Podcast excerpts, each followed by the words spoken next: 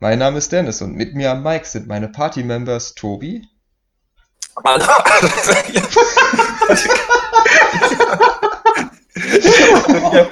ich habe vergessen, dass, dass ich habe getrunken. Ich hab getrunken.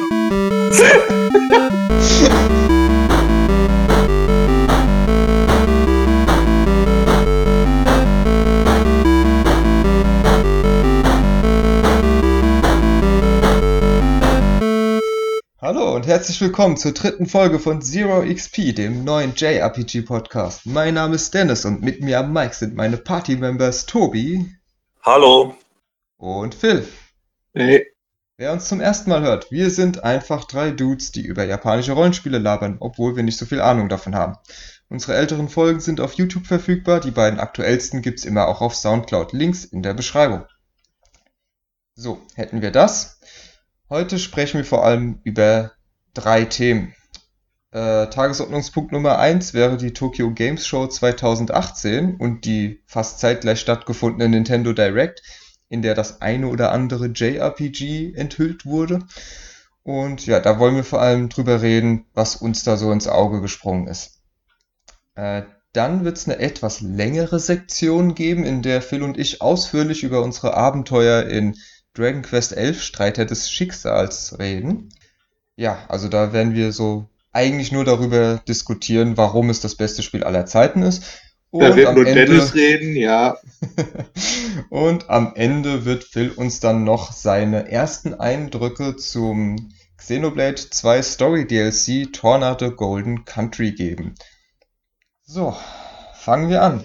Tobi, Yo. Tokyo Games Show, was ging da alles? Ja, das ist eine gute Frage, weil ich mich im Vorfeld der Folge auch noch einmal kurz in die Untiefen des Internets gestürzt habe, um zu gucken, was da so genau ging. Und also da verschwimmen die Grenzen so ein bisschen der Ankündigung, weil im Zuge der Tokyo Game Show halt auch mega viele ähm, so Vorab-Konferenzen waren der einzelnen Hersteller. Mhm, und das, ja. die, waren, die waren an sich gar nicht dann im Zuge der Tokyo Game Show. Und ich weiß jetzt nicht genau, was wirklich auf der Messe selbst und was nicht, aber halt im Dunstkreis dieser Messe im Gröbsten, kann man halt sagen. Ja, so, ähm, ja, es gibt halt auch nicht wie bei der E3 diese typischen Pressekonferenzen mit Livestream und so, das ist da irgendwie alles anders. Also das ist halt ein bisschen hinter verschlossenen Türen mäßig und so halb auf irgendwelchen Nico-Nico-Streams, die kein Mensch checkt. Also ja, deswegen sitzen da irgendwelche Devs, die keiner kennt und labern dann fünf Stunden über irgendein Spiel, ohne ja. auch nur eine einzige Sekunde Gameplay zu zeigen. Das ist halt ja, irgendwie so. Eben. Typisch dort, ja. Ja, und dann labern sie wirklich fünf Stunden mit irgendeiner Moderatorin über den neuesten Handy-Match-3-Puzzler im Monster Hunter-Universum. Und ja. Geil. Ja, also ist halt echt ein bisschen strange alles immer. Auf jeden Fall, ich habe so ein paar Sachen, die mich interessiert hatten, dann nochmal so rückversichert, ob das wirklich dann im Dunstkreis dessen angekündigt wurde. Und das war bei den meisten jetzt der Fall. Das ist jetzt alles ungerankt sozusagen. Also ich habe einfach ein paar Stichpunkte gemacht zu Games, die ich ganz interessant fand. Und die erwähnenswert sind meiner Meinung nach und von denen ich weiß, dass ihr die nicht erwähnen würdet. Das Deswegen ähm, fange jetzt mal an. So, also zuallererst äh, Last Remnant Remastered. Das ja. hat mich schon relativ lange ja, unterschwellig interessiert, weil das eins von diesen damals Xbox 360 Spielen war, die eine Zeit lang doch sehr geballt rauskamen, als Microsoft probiert hat, die 360 in Japan so ein bisschen in den Markt zu drücken. Und da hatten die drei, vier, fünf solche zumindest zeitexklusiven JRPGs für die Konsole. Die allermeisten haben es dann ein, zwei Jahre später dann doch auf die PS3 geschafft. Aber Last Remnant war das letzte, was tatsächlich nur PC außen vor, da halt auch, aber konsolenmäßig nur auf der 360 verfügbar war und auch nicht in der AK von der, von der Dingens hier, wie, äh, ne? Xbox One. Xbox One, so. von der Xbox One. ähm, so, und deswegen hatte ich mir da sogar mal ähm, Tests reingezogen und ein paar Reviews gelesen. Mm, äh, es ist wohl mm, ein bisschen schwierig, das Spiel. Es ist halt nicht das Überspiel, es ist aber auch nicht überscheiße. Ähm, es ist wohl relativ schwer und relativ düster und relativ ernst und einfach sperrig. Ja, das trifft ganz gut. Also ist wohl einfach mega sperrig und sehr viele Leute sind da nicht reingekommen und haben dann dieses Nicht-Reinkommen als Negativpunkt ähm, halt abgetan. Ja, und das hat mich dann doch sehr. Quasi. Ja, nur dass Monster Hunter wahrscheinlich das bessere, das bessere Spiel ist. Ja, aber das ist auch die, die Schwelle schon sehr groß und das schreckt sicher viele ab. Ja, nur halt, da hätte man die dann halt noch mehrere Vorgänger auf anderen Konsolen und generell den größeren Mhm. Namen. Und das ist halt wie so ein Geheimtipp, so halb verschollen schon, auch nicht übergut. Und da hat es mich einfach gefreut, dass der jetzt nochmal so, ein, so, ein, so eine zweite Chance kriegt. Ähm, ja, das wurde halt angekündigt, kommt ähm, am Nikolaustag, kommt am 6. Dezember. Leider, leider, nur digital, leider. Das hätte ich wirklich sehr gerne auf Disc. Da würde ich auch dann 30 für bezahlen, aber geht nicht, gibt's nicht. Kommt nur digital, wird dann 20 kosten. War Last Remnant jetzt dieses Spiel, was so irgendwie im Final Fantasy XII Universum spielt, in Ivalice oder wie das heißt, oder nicht? Ich glaube nicht. Also ich glaube, du meinst das, aber ich glaube, das ist einfach nicht so. Ja, weil es hat halt so einen ähnlichen Artstyle irgendwie. Also ich habe einen Screenshot gesehen Ja, direkt das ist gedacht halt- ja, Final gut. Fantasy XII. Ja, weil, weil es einen ähnlichen Artstyle hat, dann Ist Ne? es direkt aus demselben Universum. Nee, aber ich weiß halt nur, also ich habe mal irgendwann gelesen, dass 5 Millionen Spiele in diesem Universum spielen und nur die Hälfte davon Final Fantasies sind. Also ich kenne, also wie gesagt, also hier ist jetzt auch der Name Programm, so gut kenne ich mich auch nicht aus, aber also die einzigen, die in Ivalice spielen, die ich kenne, sind die beiden Final Fantasy XIIs. Und, ähm, ne, Irgendein Ah. Tactics noch? wo man, ja, und wo man die komischen, ähm, wo man die Gliedmaßen so einzeln andingsen kann, ähm, ne.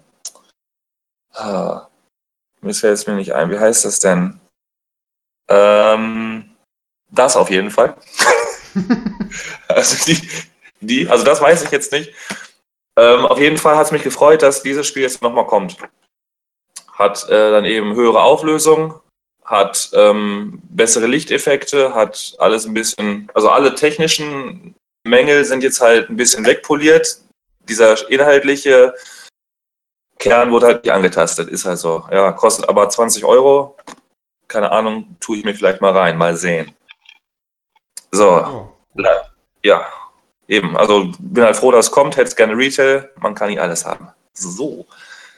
Ähm, dann gleiche Story in Grün. Resonance of Fate kommt remastered. Kommt Geil. sogar bis, äh, bis 4K. Ich weiß ich nicht, ob Last Remnant auch 4K wird. Resonance of Egal. Fate wird, wird so sein. Xbox? Ähm, ich glaube nicht. Ah, Ähm, ich glaube Resonance of Fate, PC und PlayStation 4.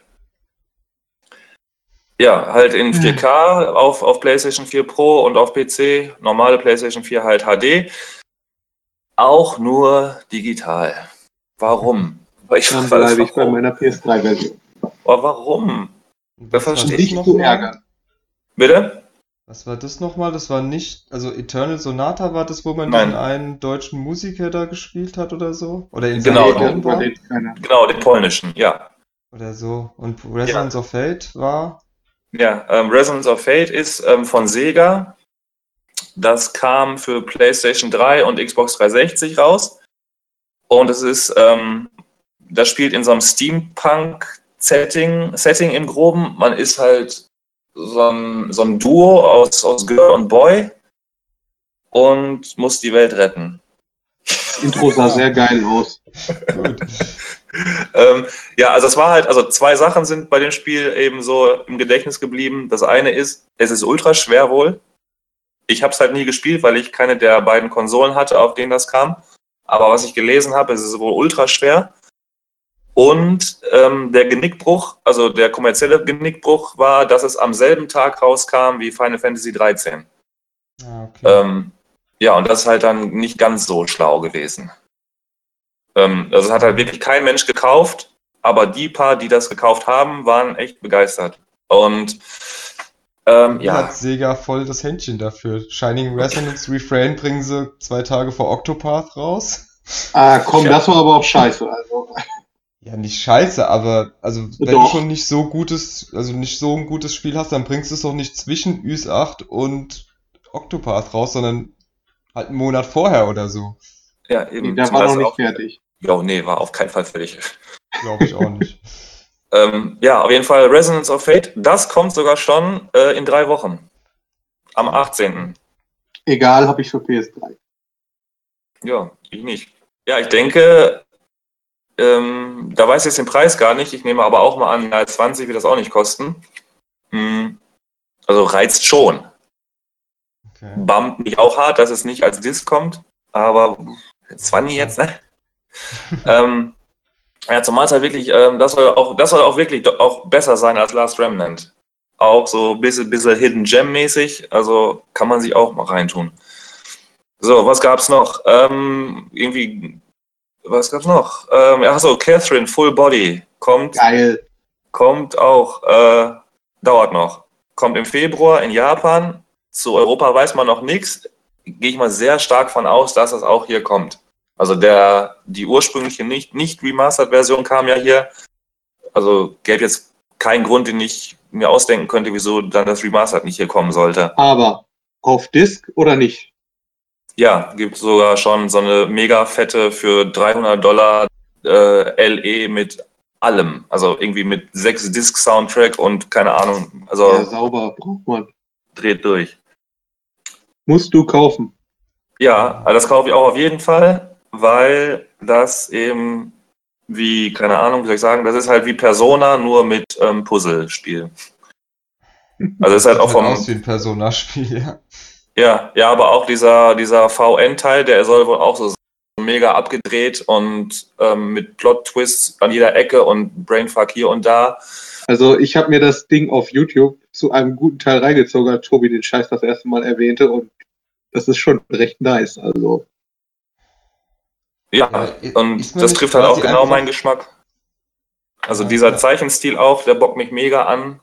Und generell dieses, dieses Setting und diese Prämisse ist auch mal was Neues. Also kennt man auch nicht dieses, dass man halt da dieser komische Typ ist, der eigentlich eine Freundin hat und dann aber in die Situation kommt, dass er irgendwie so, so, so fremd gehen könnte und dann liegt es eben an dem Spieler, irgendwie zu gucken, also bleibt man treu oder nicht und so. Also schon ganz, ähm, ganz cool. Ja, gibt es noch keinen Europatermin, aber da gehe ich mal von aus, das kommt hier. Ja, da So. heißen ja irgendwie sowohl das, die Freundin als auch die potenzielle andere Genau. Partnerin heißen ja beide irgendwie Catherine, nur anders geschrieben. Genau, einmal mit. C, einmal mit K. Und in, in Full Body gibt es jetzt noch ein, eine dritte Frau. Genau, da gibt es jetzt noch dritten, äh, das ist wie bei Persona 4 Golden, da gab es ja auch mehr. Und jetzt gibt es hier auch echt noch eine dritte Truller noch dabei. Und, die auch Catherine und, heißt? Ja, mit Q. Nein, oder? Ja, wirklich. Ähm, und es gibt wohl auch so eine Persona 5 Kollabo, dass die dann, also das Spiel, Catherine spielt ja in so einem Art, in so einer Art Diner, dass man da halt hauptsächlich mit der Bedienung dann irgendwie am Shakern ist. Und ähm, diese Persona 5 Kollabo ist dann, dass man eben in LeBlanc, mal sagen jetzt, ne, in LeBlanc sitzt und spielt und man auch irgendwie Joker sein kann. Ich, wie, wie das genau ist, weiß ich nicht. Aber ich habe schon Screenshots gesehen, wo die da in LeBlanc halt alle sitzen und eben mit der Crew von Persona 5 ähm, am Rumölen sind. Und das ist etwas, äh, Was ich einen nicht- dann auch der Boss? weiß ich nicht. Oh. Sojiro, bester Mann, ey. War das, war das dein Hasbando? Oh nee, ey. Am Anfang ging der mir schon ein bisschen auf den Sack. Leute, bitte. Nur, ja, mach, mach keinen Stress und verhalt dich cool und Ja. fang bloß keinen Streit an und leck Ja, dann hat er dich aber, dann hat er dich aber eingeweiht in die, in die Geheimnisse des Kaffeebrauns. Ja, Weiter im Text. fand ich ihn auch cooler, aber naja. Leute, Ja, Ah, ein wieder, wieder, alles wegge wieder alles weggeschnitten. Ja, ja, sagst du jetzt. So, okay, dann. Also, okay. Ähm, Catherine Full Body, neuer Charakter, Limited Edition, 14. Februar in Japan. So, äh, so dann kam relativ überraschend vom, das verlassen wir so für einen Seitenschritt ganz kurz das pure Rollenspielsegment, aber ist noch so halb dabei. ist ja Catherine Ähm, auch nicht gewesen. Ja, ja, ne. ähm, aber jetzt halt noch einen Schritt weiter. Also die, die Leute von Yakuza haben relativ überraschend ein neues Spiel angekündigt. Und zwar heißt das in Japan Judge Eyes. Und man spielt halt einen Anwalt. Das Ganze sieht sehr Yakuza-mäßig aus. Das hat wohl die neueste Yakuza 6 Engine, halt noch ein bisschen verfeinert. Also sieht mördergut aus. Und ist eben wie so eine Mischung aus Yakuza und Ace Attorney. Und die Kämpfe sind halt mega abgedreht. Die Minigames noch abgedrehter als in Yakuza. Die Story halt weniger so, soll man sagen, also man ist halt jetzt auf der, man ist halt jetzt ein guter, man ist jetzt halt ein Anwalt und kein Yakuza. Deswegen ist die ganze Story eben so ein bisschen investigativer und nicht so zerstörerisch. Also bockt mich mega mäßig an und das kommt auch schon in, was ist jetzt, September, kommt, in, kommt schon im Dezember in Japan raus. Kommt schon raus, will ich haben, gibt es noch keinen Termin für Deutschland. Shit. Aber, aber ich hoffe, also ich gehe auch hier mal davon aus, das kommt auch. Also ist, Ja. Sega hat jetzt alles, was, was nicht bei drei auf den Bäumen ist, hier in Europa rausgeschissen. Also, und das war bestimmt äh, auch nicht so niedrig budgetiert, dieses Spiel. Das werden sie nicht in Japan verschimmeln lassen. Ja, Also- sag Bescheid, wenn es kommt. Ja, gehe ich mal sehr stark von aus, dass das kommt. Genau, du hattest noch was aufgeschrieben an Kram. Äh, Yokai Watch 3 Interessiert keinen. für 3DS Anfang nächsten Genau. Jahres oder so. Ja. Genau, das war jetzt Nee, aber nee, nicht wir kriegen das im. Winter 2018. Die Oh, ja, Amerikaner im kriegen das im wow. Februar. Ja, Ja, das gut. wurde irgendwie vorgestern oder so bestätigt für Europa. Endlich wissen wir, Yokai Watch 3. Wir werden auch in den Genuss kommen. Ja, Ja, die super. Japaner äh, haben schon Infos zu Teil 4. Ich weiß nicht, ob sie schon ein Release-Date haben, aber das ist halt auch die Sache. Also Teil 3, außer den Hardcore-Fans interessiert das halt jetzt echt keine Sau mehr, weil man schon weiß, dass Teil 4 auf die Switch kommen wird und dass es tausendmal besser aussehen wird und hoffentlich auch ein besseres Kampfsystem haben wird als diese Touchscreen-Rumgefummel. Teil 3 hat ja schon ein anderes, ne? Teil 3 hat nicht mehr das. Achso. Ja. Ja, dann. Ich weiß aber nicht in welch, also vielleicht haben sie noch, noch was komischeres oder halt normaleres, aber ich weiß also, aber ich weiß nur, sie haben ein anderes. Soll mal eins zu eins von Pokémon kopieren und gut. Hey, also es, es gibt wenige JRPGs, in denen mich das Kampfsystem so wenig gebockt hat. Also es so, welche- hast du deine Uhr, drehst auf der Uhr rum. Ja, dann malst ein paar Kringel drauf und malst Za- Ja. Figuren nach. Also, Ja, Was okay, sind wir zocke denn ich hier? Pokémon Ranger und dann ist gut. nee, also, ja, Yokai Watch 3 kommt irgendwann. Winter 18, wunderschön. Richtig. Romancing Saga 3 kommt, remastered. Ja, das Ja. ist doch geil. Das Für ist alles? an sich cool, aber es wird halt Für viel alles? zu teuer sein. Und hässlich. Nee, hässlich nicht. Also ich fand Ja, ich- Teil 2 schon sehr schön, aber Also ich finde die halt zu teuer. remakte Grafik echt hässlich. Also Nee, ich ich nicht. hätte lieber das Original. Was ich hässlich finde, sind die Final Fantasy Handyports. Das ist abartig. Ja. Also da, da verstehe ich nicht, wie jemand das greenlighten konnte, weil das ist wirklich übel. ja. Hat die halt Dragon Charme. Quest Handyports, die sehen richtig geil aus. Die müsst ihr euch mal reinziehen. Sind das nicht nur Ja. die DS-Spiele? Genau, aber in HD. Ja, nice. Ähm, genau, das ist auch eine gute Überleitung, weil zu Dragon Quest wurde ein bisschen was gezeigt, nämlich Dragon Quest Builders 2. Hi. Man kann farmen. Farming. Ja, das konnte man auch schon in Teil 1, aber diesmal kann man es besser. Harvest Moon Weil- ist überflüssig. Ja, weil jetzt kann man große Felder anlegen und die NPCs in den Städten kümmern sich dann auch teilweise um die Felder, während man weg ist. Nee, aber nur mal so ganz kurz, also weil Dragon Quest Builders ja jetzt nicht das bekannteste Spiel ever ist, das ist, es sieht aus wie Minecraft im Dragon Quest Universum und es hat auch einige Gameplay-Mechaniken von Minecraft, aber es Ist aber geil. erstens, ja, es ist halt deutlich besser in so gut wie allem. Man hat jetzt nicht die allergrößte Freiheit wie in Minecraft, aber für uns JRPG-Fans ist es, glaube ich, im Normalfall eher besser als schlechter, weil wir stehen halt eher auf linearere Stories und überhaupt Stories. Bei Minecraft läuft man halt durch die Gegend und baut sich riesengroße Phallus-Symbole aus Erde und dann aus Stein und dann aus Gold. Ja, nee, Dragon Quest Builders ist ähm, der erste Teil für PS4 und Switch erhältlich. Das ist Kauft euch. quasi, das ist richtig cool. Das ist ähm, eine alternative Story, die nach Teil 1 spielt und wo die Welt in Finsternis gestürzt wurde vom Drachenfürsten und keiner kann mehr was bauen und man selbst ist dann quasi der Auserwählte, der der Einzige ist, der noch Sachen bauen kann. Und dann baut man die zerstörten Städte des Landes wieder auf und äh, ja, kämpft dann halt für das Gute und die Story ist gar nicht mal so schlecht dafür, dass es quasi Minecraft ist. Die Welt ist halt auch äh, wirklich von Hand gemacht und nicht so random aufgebaut wie in Minecraft. Man kann halt viele coole Schätze finden und so. Und es sieht halt auch wirklich deutlich schöner aus. Das ist nicht diese Pi Pixel-Block-Grafik, sondern es gibt auch viel aus Block, aber die Sachen, die man daraus baut, sind dann eben nicht mehr so blockförmig, sondern haben dann auch eine wirkliche Form und die eigenen Figuren und die NPCs, die sehen halt auch so im typischen Dragon Quest-Style aus, also von Toriyama designt, die Gegner auch.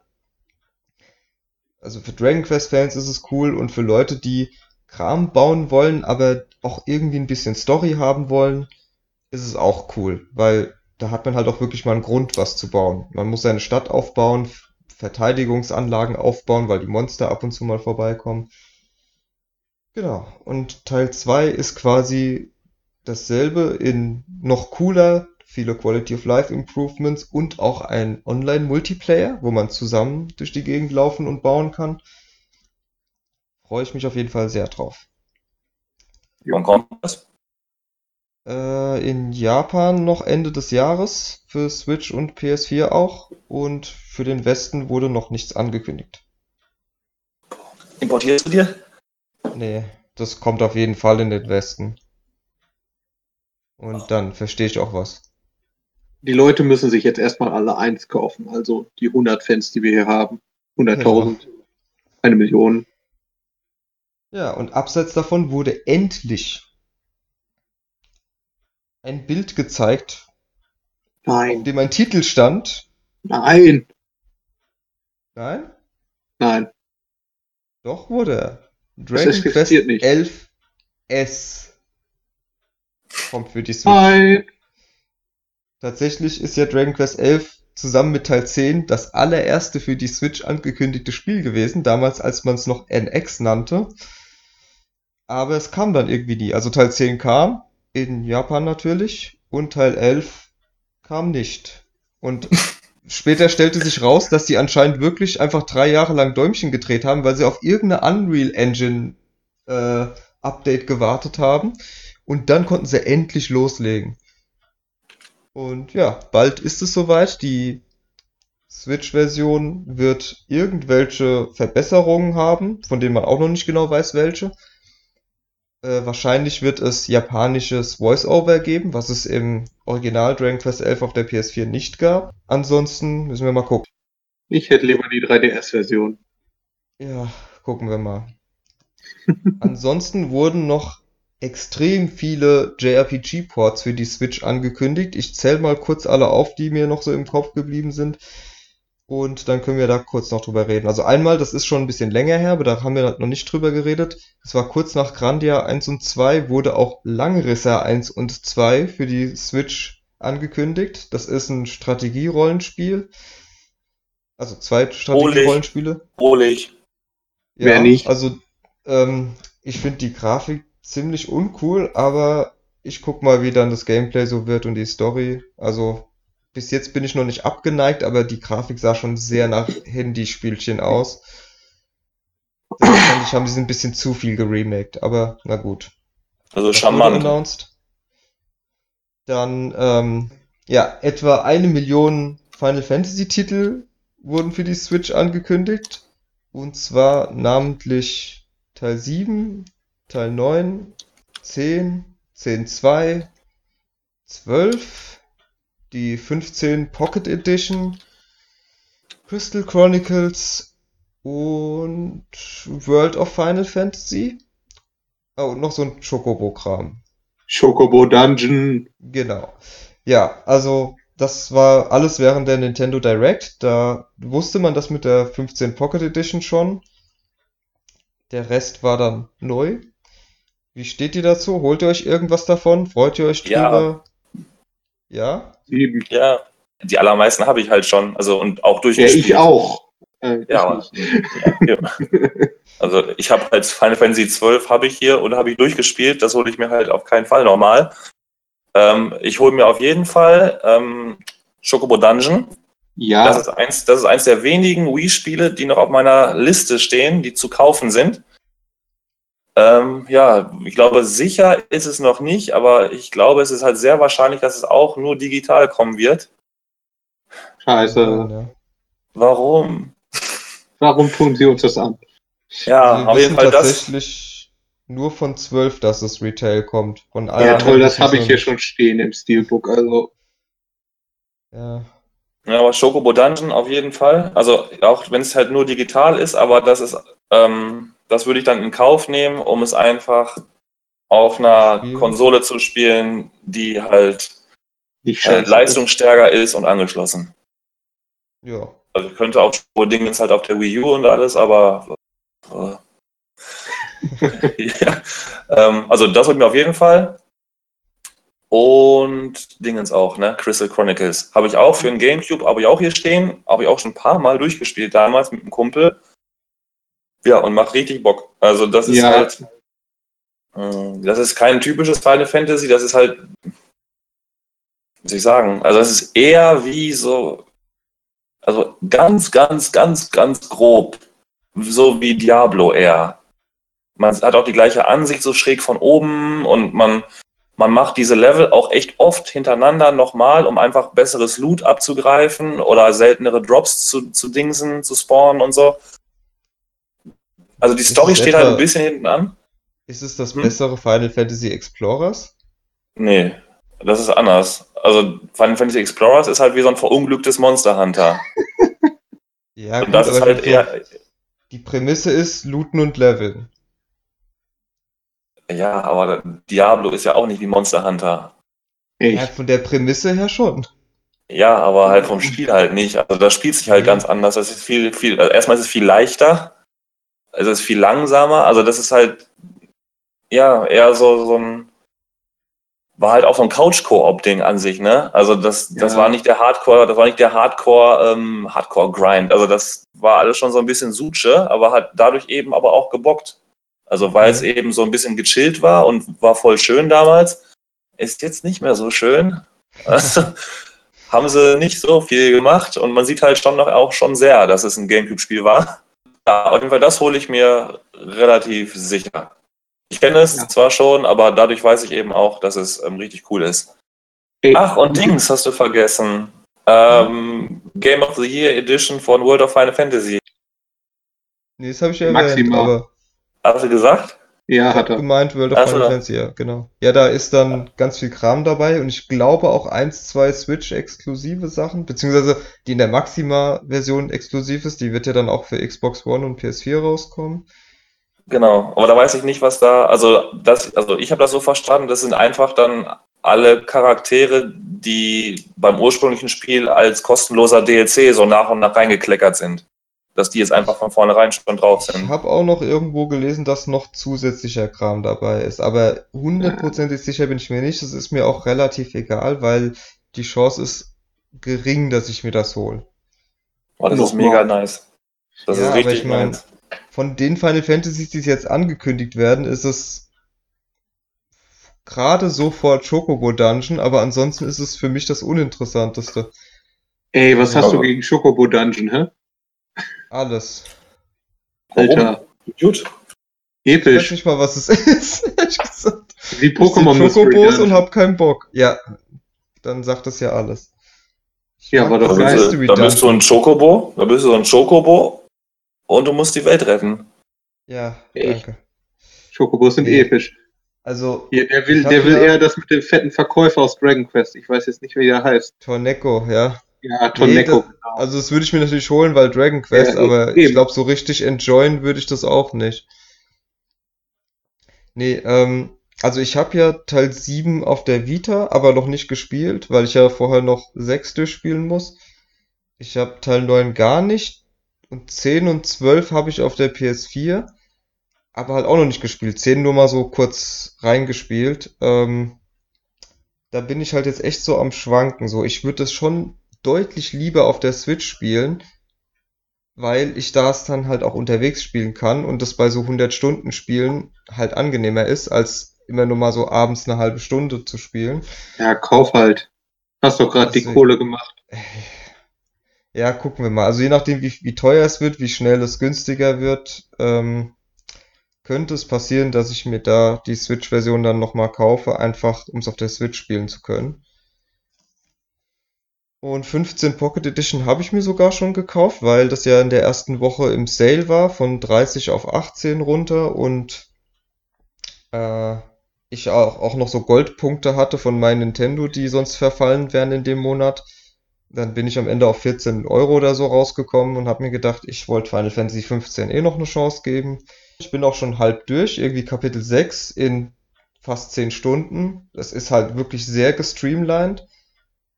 Es macht Spaß dafür, dass es ein Handyspiel mal war, aber der Port ist nicht sonderlich gut auf der Switch. Das ist halt schade. Ansonsten, äh, es wurde ja noch mehr angekündigt.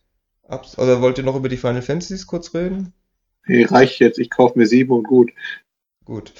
Okay, dann wurden nämlich noch zwei Sword Art Online Spiele für die Switch angekündigt, und zwar Hollow Realization und Fatal Bullet, also Teil 3 und Teil 5, lustigerweise. Kauf dir nochmal und gut.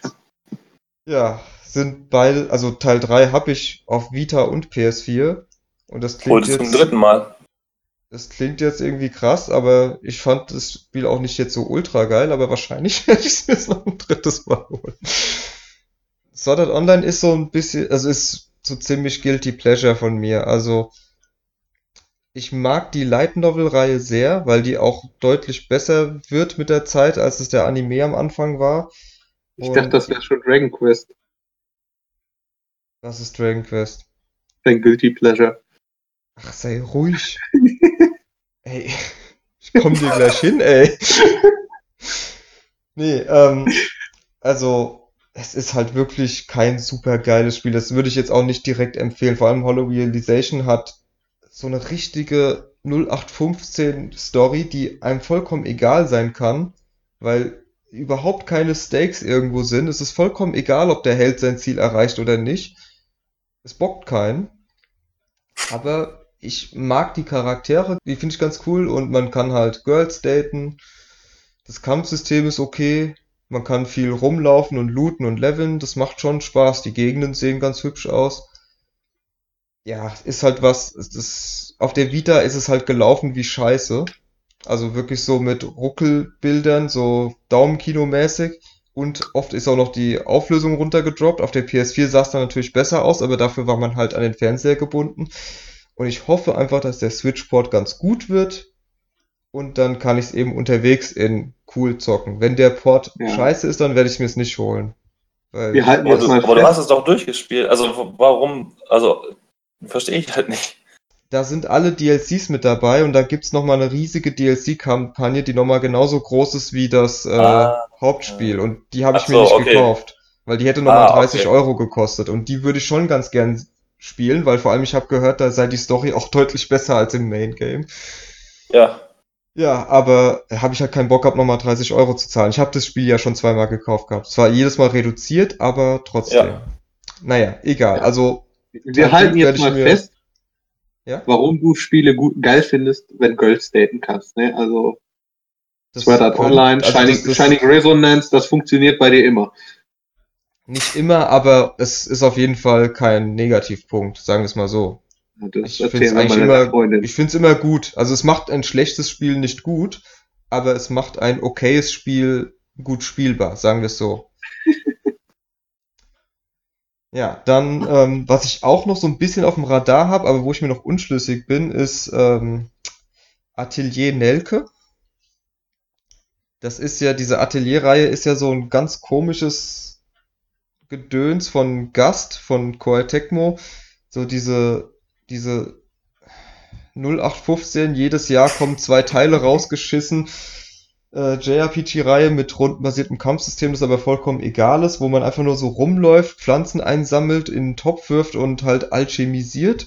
Und es hat überhaupt keinen Einfluss, weil es überhaupt keine Bösewichte oder so gibt. Man macht halt einfach seinen Alchemiekram.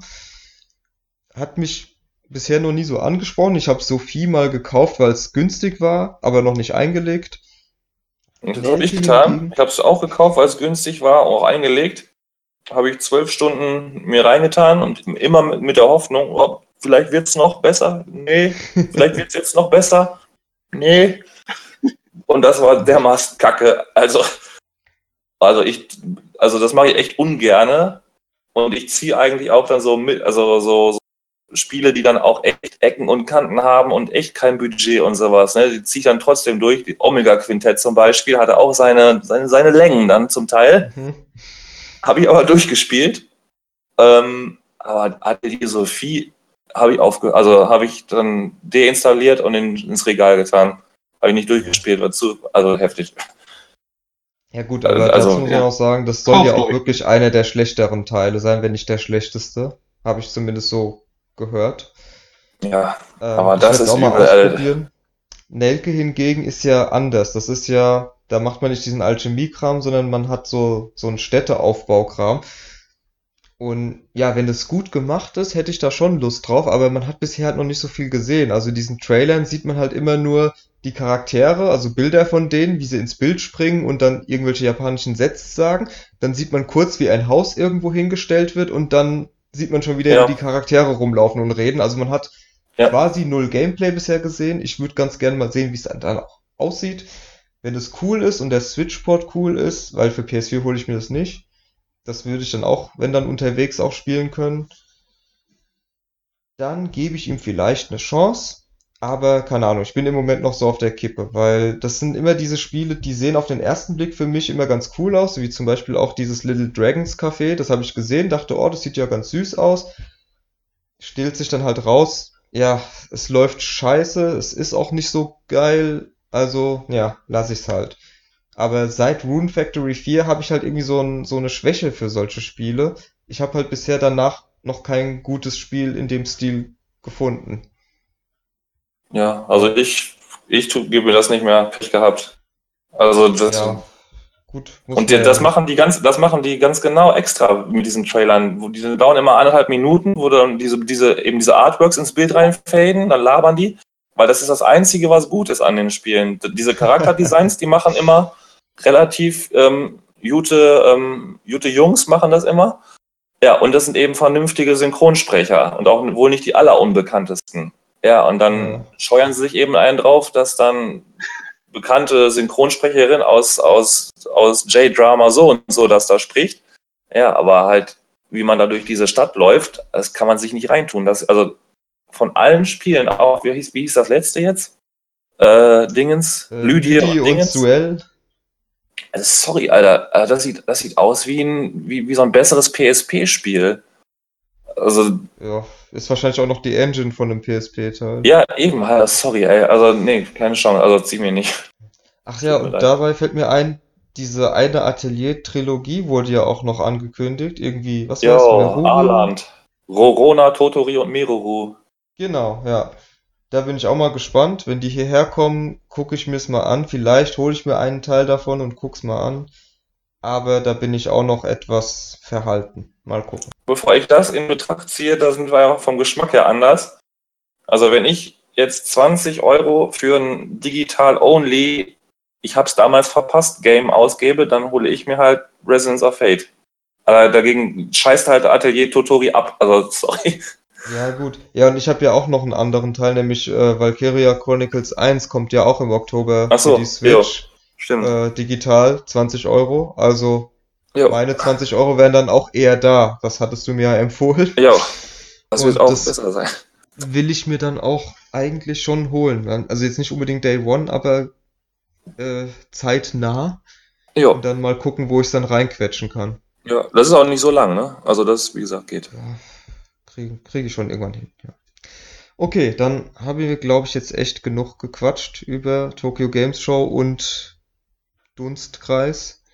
kommen wir doch zum Hauptthema, weil der liebe Phil und ich, wir haben uns ein wenig beschäftigt mit Dragon Quest XI, Streitherr des Schicksals, am 4. September 2018 für PlayStation 4 und Steam erschienen. Ein Jahr vorher schon in Japan auf PlayStation 4 und Nintendo 3DS erschienen. Die 3DS-Version hat es leider nicht hierher geschafft, was ich sehr schade finde, da die ihren ganz eigenen Charme hatte, aber was will man machen? Jetzt ist die PS4-Version da. Wie gesagt, wir beide haben es gespielt. Tobi ist noch nicht dazu gekommen, aber ich denke mal, Aber eines. Tages, ja genau, eines Tages wirst du es spielen und wirst Ja. dann sagen, okay, war cool, aber nicht ganz mein Bier. Ist dann halt so. Also ich hatte jetzt Ja. halt auch noch andere Spiele am Wickel und dann brauche ich nicht ein Vollpreisspiel mir zu holen, damit es hier rumsteht. Und wenn ich spiele, wird es dann zu dem Zeitpunkt im Laden 40 kosten. Also das Ja, ist einfach der klar. Grund. Nee, klar, ist ja auch verständlich, aber das ist halt der Grund, warum du jetzt wahrscheinlich nicht mehr so Genau. viel mitreden können wirst. Genau. Ich bin noch im Octopath-Sumpf. Ja. Aber bist ja auch jetzt bald durch, oder? Ja. Was- Wie, wie viele Pfade hast du fertig? Ähm, also in dieser Sekunde bin ich den zweiten Pfad am Beenden dran. Okay, aber die anderen hast du ja auch alle so weit, dass du, Ja, dass du Also ich könnte- ja. bist. ja. Also ich könnte es, wenn ich wollte, innerhalb der nächsten zwei Stunden durchspielen. Ja, weil gelevelt bist du genug. Ja. Ja, okay. Gut, aber ja, lass dir Zeit, mach, wie es dir Bock macht. Klar. Egal. Ähm, Dragon Quest 11. Phil, fang doch mal an. Wie fandst du es bis jetzt? Wir haben es ja beide, ich mache jetzt in Anführungszeichen durchgespielt, weil Phil hat es eigentlich nicht durchgespielt. Ach, halt Aber- die Klappe, ey. Wir haben es relativ, also ich habe es komplett durch, er hat es äh, sehr weit gespielt.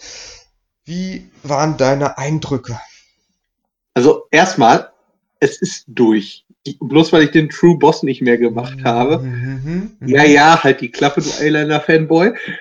Also im Großen und Ganzen war es ganz cool. Aber das Spiel spielt sich immer noch wie vor 30 Jahren. Und darauf sollte man gefasst sein. Und Mhm. ja, Dennis wird da jetzt eh eine Stunde lang drüber hypen, also mach mal. Ich werf dann ein, was scheiße war. Okay, dann hole ich mal etwas weiter aus. Also, Also erstmal war scheiße die Musik. So. Ja, Medi-Sound. So, da, So. Äh, da werden wir jetzt erstmal 10 Minuten äh, drüber. rundenbasierte Kampfsysteme sind out. Nein, okay, also mal von vorne. Dragon Quest ist so ziemlich eine der traditionsreichsten und auch ältesten JRPG-Reihen. Ähm, damals Teil 1 auf dem NES hat quasi die Standards für alles gesetzt, was wir heute unter dem Genre kennen. Also eben diese menübasierten äh, Kämpfe, also rundenbasiert, wo man eben in einem Menü anwählt, was für einen Angriff man jetzt macht. Und seitdem kam in der Nei- Reihe nichts Neues mehr hinzu. Ja, ruhig jetzt. Und das war halt alles sehr basic, aber es hat halt auch sehr, sehr, sehr viele Tropes, die auch heute noch aktiv sind in JRPGs, hat es quasi entweder eingeführt oder aus Anime-Serien quasi ins Videospielgenre überführt. Also so dieses typische This isn't even my final form, dass man einen Boss besiegt und er noch eine neue Form hat und dann manchmal noch eine neue Form, kommt aus Dragon Quest. Oder dass ähm, der Bossgegner gar nicht der wahre Bossgegner ist, sondern der nur die rechte Hand von dem eigentlichen True Bossgegner ist, kommt auch aus Dragon Quest. Oder ja, also extrem viele Tropes und Klischees und eben Mechaniken und Szenarien kommen eben aus dieser Reihe. Der, der Artstyle ist ziemlich prägnant, weil das eben Akira Toriyama, der Zeichner von Dragon Ball, macht. Der designt sowohl die Monster als auch die Charaktere und dadurch, ja gut, die Monster sehen halt dadurch nicht ganz so bedrohlich aus. Aber das hat halt auch seinen Sinn, weil Dragon Quest ist nicht die ernsteste und brutalste und dunkelste Serie ever. Dragon Quest nimmt sich immer selbst ein bisschen, ja, ähm, auf die Schippe. Dragon Quest nimmt sich auch nicht so ernst. Das ist immer, also jedes, jeder Dragon Quest Teil ist ein spielbares Märchen. Und genauso ist auch Teil 11 kein Spiel, wo man jetzt mit irgendwelchen politischen Intrigen rechnen sollte oder so, sondern man lebt halt in der Märchenwelt. Es gibt Monster, es gibt den Weltenbaum Und man kann Magie anwenden und mit seinem Schwert auf Monster einhauen. Und es ist halt mittelalterlicher Stil mit Drachen und Kram.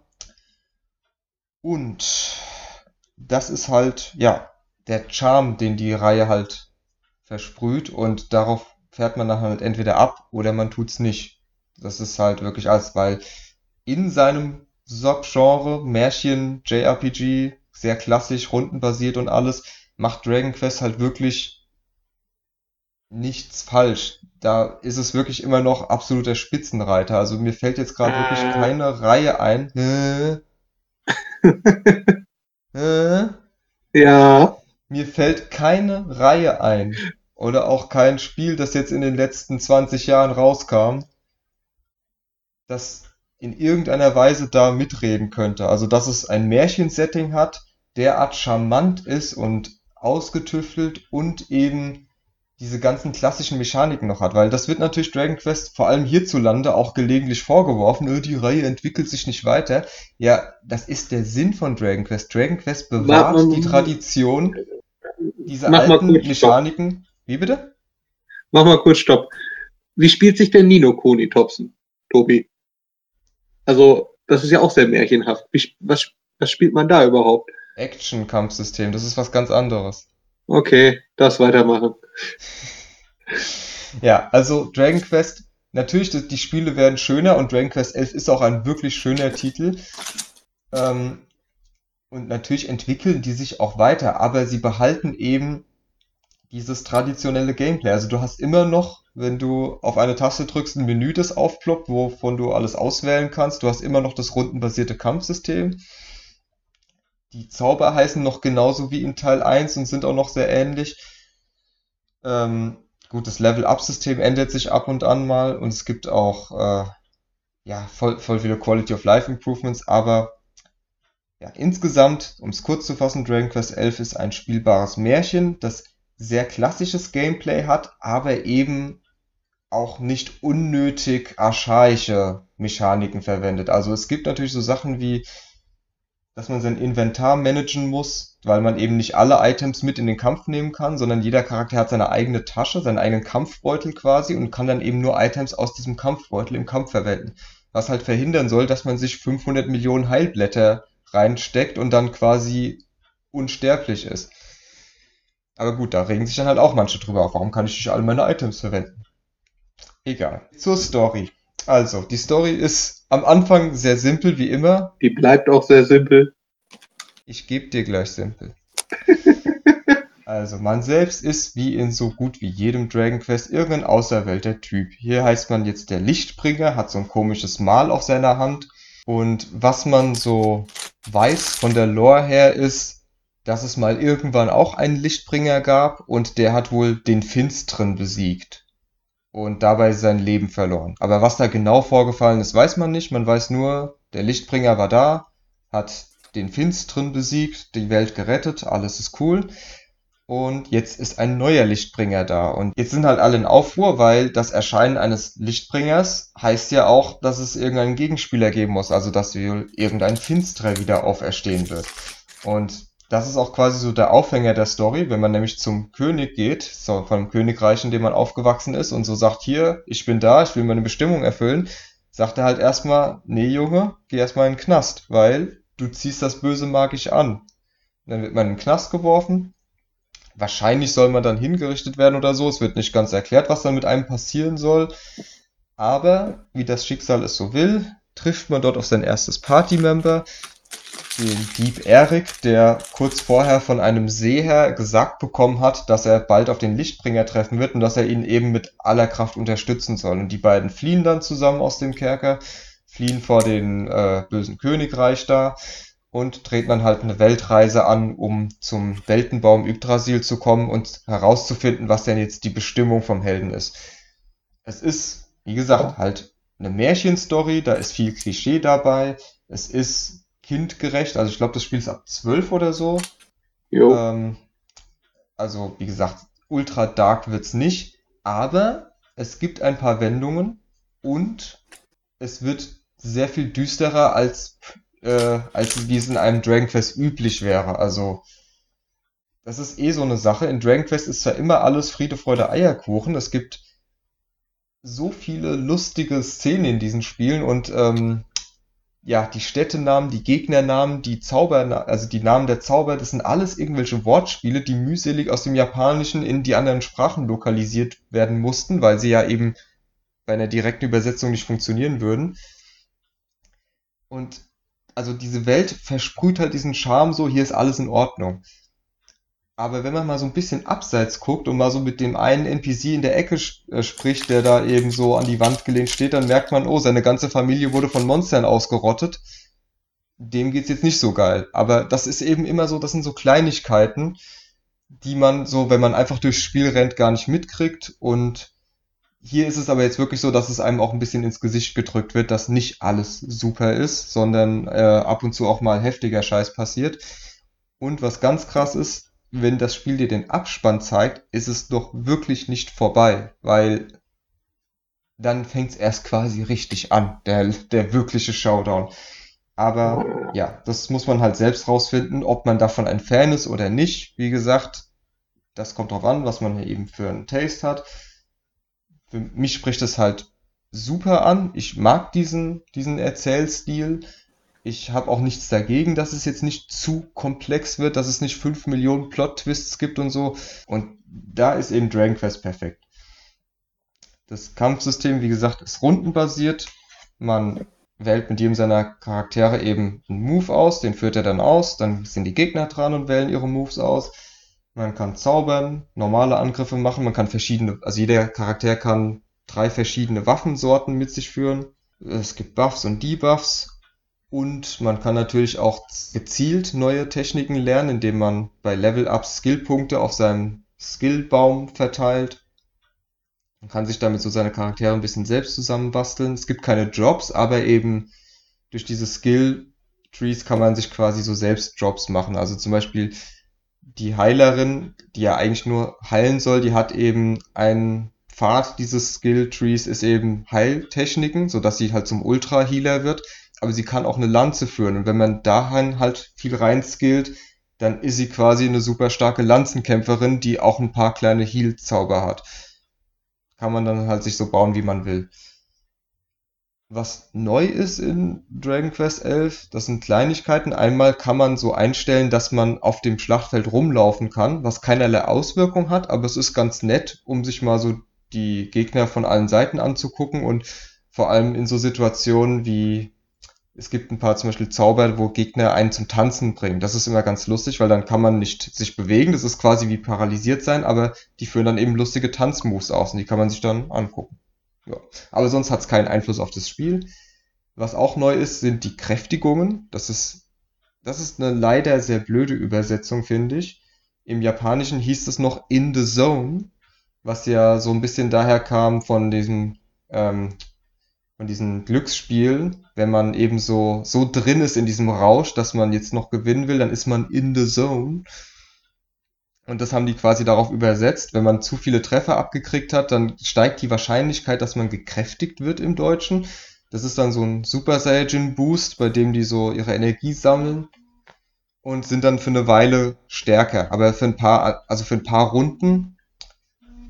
Und wenn mehrere Charaktere gleichzeitig gekräftigt sind, können sie eben auch so coole Koop-Kräfte einsetzen. Und das, die sind dann richtig cool animiert. Also gibt's coole Sachen dabei. Wie viele gibt's äh, davon? Sehr, sehr viele. Ich habe mal so ein YouTube-Video angefangen, wo es alle hintereinander angezeigt wurden. Das ging locker 10 Minuten oder so.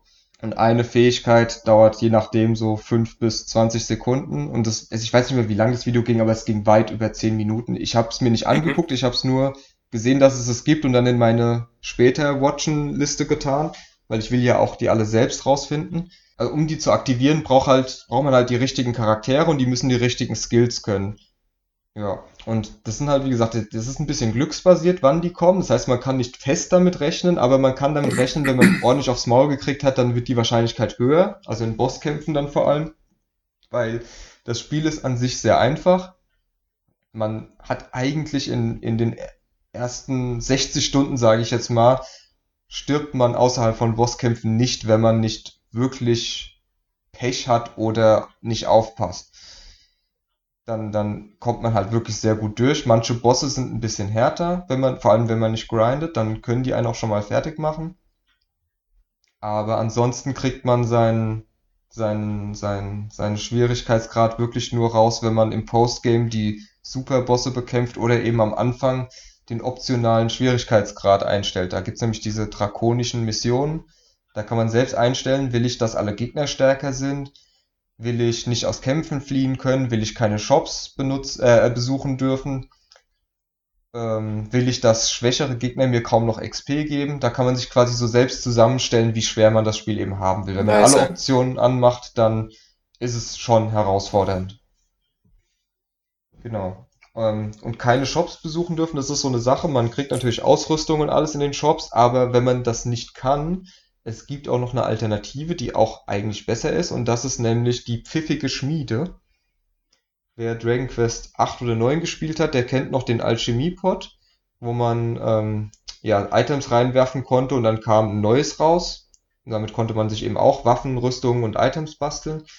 Das wurde jetzt umgemodelt, also jetzt hat man nicht mehr, dass man einfach Sachen in den Topf wirft und es kommt was raus, sondern jetzt muss man ein Minispiel äh, bestehen und dann kann man sich äh, neues Rüstungsteil abholen. Und da sind eben so Balken, ähm, also verschiedene Balken, die äh, so in der irgendwo an, an, an irgendeinem bestimmten Punkt so ein, so eine Anzeige haben. Und jedes Mal, wenn man beim Schmieden mit dem Hammer auf dieses Teil schlägt, füllt sich diese Leiste und man muss eben versuchen, alle Balken in der Leiste, also die, die, die, die Füllung bis zu dieser einen Markierung zu kriegen. Ich glaube, ich hoffe, man versteht, was ich meine. Ja, Also jede dass Leiste hat so, keine dass Ahnung. man so ein Schwert halt schmiedet, sozusagen. Genau. Und dann hat das Schwert, keine Ahnung, drei Leisten und jede Leiste hat eine Länge von, sagen wir mal, die ersten beiden haben eine Länge von zehn Einheiten, die dritte hat eine Länge von fünf. Und dann haut man auf den Dingern so lang rum. Jedes Hauen kostet so, kostet so ein paar Skillpunkte quasi und man hat eine gewisse Anzahl einfach nur. Und äh, dann versucht man eben, die alle in diesen maximalen Bereich zu bringen. Also nicht die Leiste komplett zu füllen, sondern bis zu dieser Anzeige zu füllen. Und wenn man das recht genau hinkriegt, dann wird die Ausrüstung auch besser. Dann kriegt man eben stärkere Ausrüstung.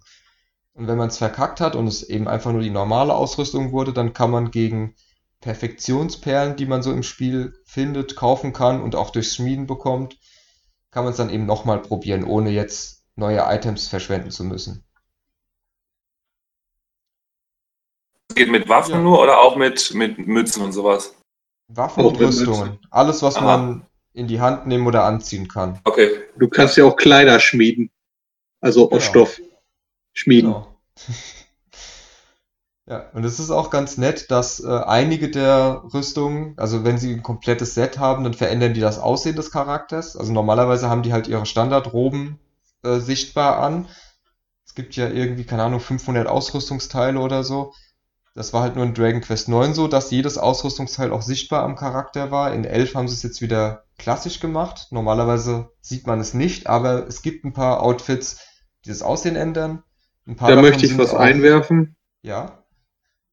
Es hat mich äußerst genervt, dass die Ausrüstungsteile, die dein Aussehen verändern, in manchen Cutscenes angezeigt wurden und in anderen wurden sie einfach ignoriert. Also das geht gar nicht. Ja, und zwar ignoriert wurden sie in den CGI-Cutscenes. Ja, Ja, das ist doof. mach das mal. Jede Ja, mir scheiß- einfach äh, mit mir 20 scheißegal. verschiedenen. Ja, nee, das gut, ist nicht okay.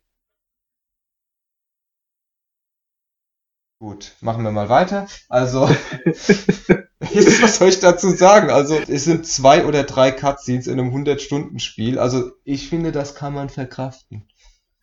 Nee. Aber gut, je, jeder wie er will. Wenn es dich stört, dann habe ich das zur Kenntnis genommen. Ein, den, den geneigten Zocker sollte es nicht stören. Ähm, Im Gegensatz zu Brochen. genau, halt die Klappe. genau. Es gibt, äh, wo waren wir stehen geblieben? Ja, also Dennis, eine Story- mega geile Lokalisation ist ja auch scheiße. die Lokalisation ist wirklich über alle Zweifel erhaben. Ich Die Namen kein- passen nicht ich- mit der Sprachausgabe. Die Namen in passen nicht mit der Sprachausgabe überein, In Alter. keinem Videospiel habe ich eine derart liebevolle Lokalisation gelesen. Auch nicht in äh, Top-Tier Nintendo-Spielen, auch nicht in Millionen äh. Also in Dragon Quest haben die wirklich Da alle passen aber Register die gezogen. Namen. Äpp, äpp, äpp, äpp, äpp. Die Die Namen. Die englische Lokalisation hat natürlich teilweise andere Namen als die deutsche und da es eine Teilweise? Sprachausgabe, ja, teilweise. Es gibt nämlich auch welche, die die gleichen Namen haben. Oh, drei Charaktere oder was? Ja, du hast ja auch nur mit dreien geredet, also weißt du es nicht. Also, Genau. Ja, es, natürlich, das passiert, weil die halt wirklich darauf geachtet haben, dass es Namen sind, die man auch wirklich kennt aus dem allgemeinen Sprachwort. Also zum Beispiel heißt die Jugendfreundin aus deinem Dorf in Deutsch eben Sandra und im Englischen Gemma, weil mit Gemma kann ein, ein deutscher Zwölfjähriger vielleicht nicht so viel anfangen. Da haben die sich gedacht, okay, dann nennen wir sie halt Sandra, weil eine Sandra wird er in seiner Klasse haben. Genau, der Dorfälteste heißt Thorsten, was ich schon ziemlich lustig finde, weil das ist halt auch so ein bisschen altbackener Dame. Das passt halt. Ja, ähm, ja, also was ich sagen wollte eigentlich ist, die haben sich halt wirklich die Mühe gemacht. Und Dragon Quest ist ja, wie gesagt, ein eher lustiges Spiel. Und die haben es teilweise für manche wahrscheinlich übertrieben mit Puns. Da ist wirklich alles, ist ein Wortspiel, eine Alliteration, eine äh, Lautmalerei oder so. Zum Beispiel heißen die Feuerzauber, heißen dann Fauch und Zisch und Brutzel, weil sie im Japanischen irgendwie Mera Mera hießen und das ist wohl der Sound, den es auf Japanisch macht, wenn es so knistert. Ähm, ja, so als Beispiel eben, oder die, die Explosionszauber heißen Peng, Krach und Bumm. Es ist halt, ja, man muss entweder drauf stehen oder nicht. Die, Der ähm, Abartiger war aber geil. Genau, ja, die Gegnernamen sind halt wirklich so ein Highlight. Also da gibt's in jedem Dragon Quest richtig lustige Sachen, wie den Abar-Tiger, das ist eben so ein Tigergegner. Dann gibt es ein Ei, das quasi so Beine hat und wie so ein Roboter aufgebaut ist, und das ist der Eiborg. Also, ja, ich könnte tausend Beispiele nennen. Dann gibt's so einen, so einen großen muskelbepackten Typen, das ist der Schwerkules. Also, es ist bescheuert, aber ich find's irgendwie auch geil. Ja, trifft genau deinen Humor, wir wissen's. Ja, also Ja, wir Wenn gönnen's man's- dir. Ist gut, mach wenn weiter. man es halt, äh, wenn man es halt macht, dann zieht man es halt auch durch. Und da ist es wirklich so. Also ich fand's richtig episch, dass sie sich für alle 900 Gegner eben solche Namen ausgedacht haben und nicht irgendwie manche Gegner einfach nur, keine Ahnung, Vogelgegner genannt haben, sondern, ne?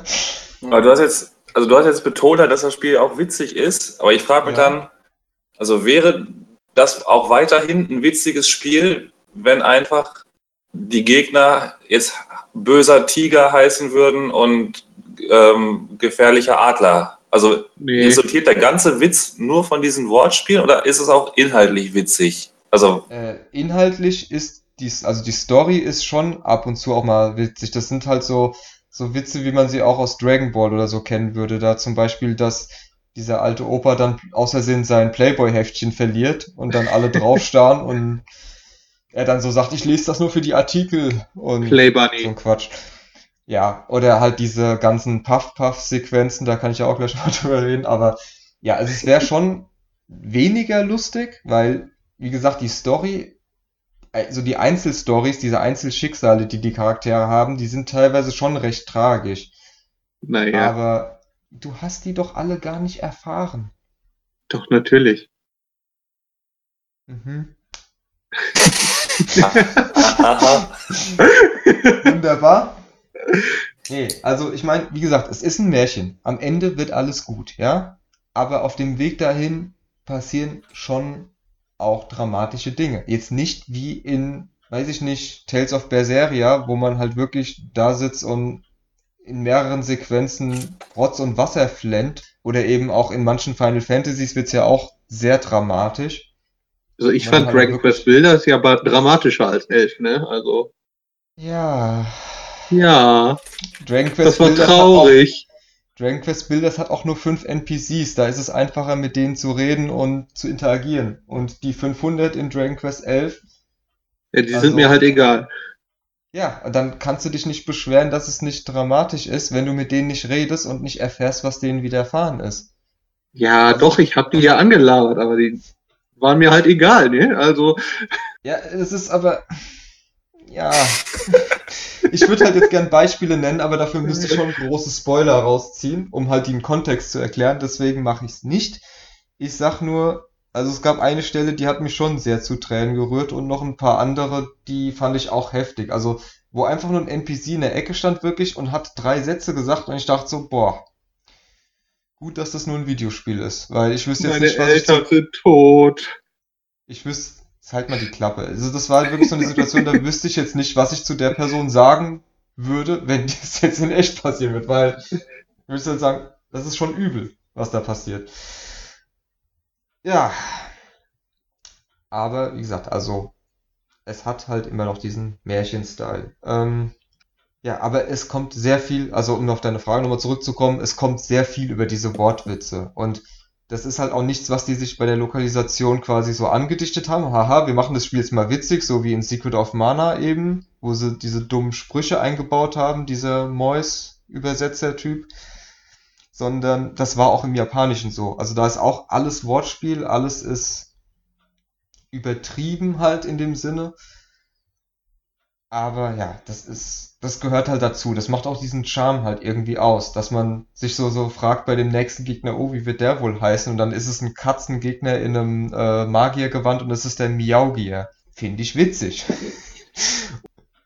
Ja, so viel. Jetzt haben wir, glaube ich, das meiste angequatscht. Es gibt natürlich noch jede Menge Sidekram, wie in jedem guten JRPG. Also es gibt einen Haufen Sidequests, die man machen kann. Die sind recht basic, also da brauchen wir jetzt keine pompös inszenierten neuen Stories erwarten, sondern das sind halt wirklich so Alltagssachen. Da sagt halt äh, so ein Typ, so ein, ähm, so ein Grenzwächter, ich kann hier leider von meinem Posten nicht weg, kannst du diesen Brief an meine Schwester in Stadt XY bringen? Und dann kriegst du halt ein Item und wenn du in Stadt XY bist, suchst du die auf und gibst dir den Brief. Und dann ist diese Sidequest abgeschlossen. Ah, die musste ich lange suchen, die alte Kuh. Ja, weil du nicht mit den Leuten redest. Tja. Nee, dann äh, sie, dann, dann, Der hat gesagt, die ist Bäckerin und die war keine Bäckerin. Also was willst du? ja, weil sie keine Bäckerin mehr ist.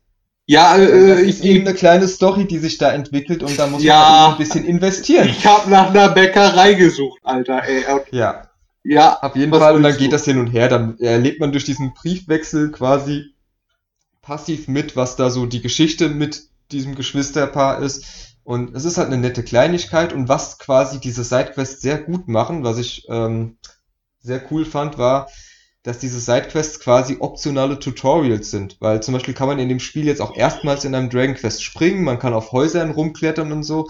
Und eine der allerersten Sidequests in dem Dorf ist quasi, dass so ein Junge irgendein Item haben will, ich glaube eine, eine Vogelfeder oder so will er haben.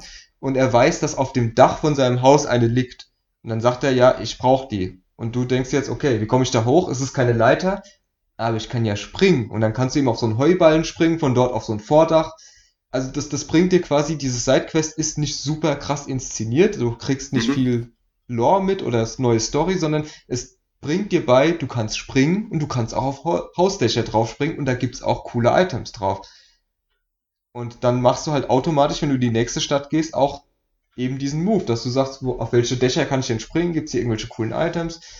Dann gibt es halt einige Quests, die, äh, wo Leute einfach irgendwelche geschmiedeten Items von dir verlangen, also wo du, wenn du sie abschließen willst, dich eben zwangsläufig mit der Schmiede auseinandersetzen musst und vielleicht dann auch merkst, wie cool die ist. Oder halt so Botengänge, wo quasi es nur darum geht, dass du mit den Leuten in den Städten redest, weil manche haben eben coole Sachen zu sagen, aber das findest du ja nur raus, wenn du auch mit denen redest. Und wenn dir jetzt einer sagt, geh mal in Stadt XY und such nach Typ A, B, C und du weißt nicht, wie der aussieht, dann musst du halt durch die Stadt laufen und mit allen Leuten labern. Und dann findest du tolle neue Sachen raus. Manche haben halt irgendwelche Tipps oder manchmal gibt's auch so, so, so Foreshadowing. Ja, ne, halt das, kommt mir so, das kommt mir so total befremdlich vor, wie man so ein Rollenspiel spielt und nicht mit allen redet. Also das mache ich eh immer. Also man kommt in die Stadt rein und das Erste, was ich mache, ich labere mit allen. Ja, ist Und, auch meine äh, präferierte Spielmethode. Ich verstehe es auch nicht. Aber man, also ein Rollenspiel ist ja, dass da Leute rumstehen und was erzählen. Also Naja. Also, ja. Ich laber halt mit allen, die was zu sagen haben. Ne? Also.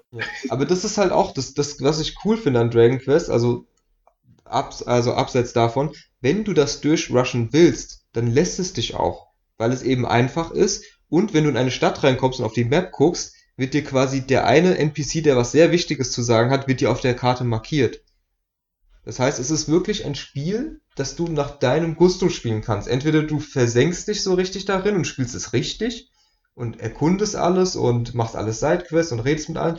Oder du bist halt so einer wie Phil, willst halt durchrennen und dann guckst du halt auf die Map kurz, ah, da ist der Typ mit, der, mit dem Ausrufezeichen drüber, den laber ich an, skip kurz durch alle Texte und dann renne ich zum nächsten Ziel. Jo, geil. Und es wird dir halt relativ wenig Steine in den Weg gelegt, weil, also selbst wenn du mal kurz grinden musst, dann ist das nicht viel. Die Gegner sind ja auf der Weltkarte sichtbar, das heißt, man kann. Machst du Autogrind an und fertig.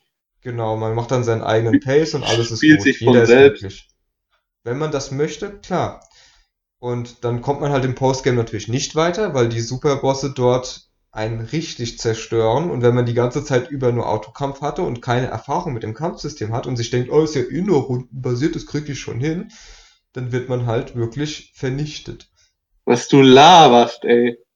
Ja, welche Superbosse hast du besiegt?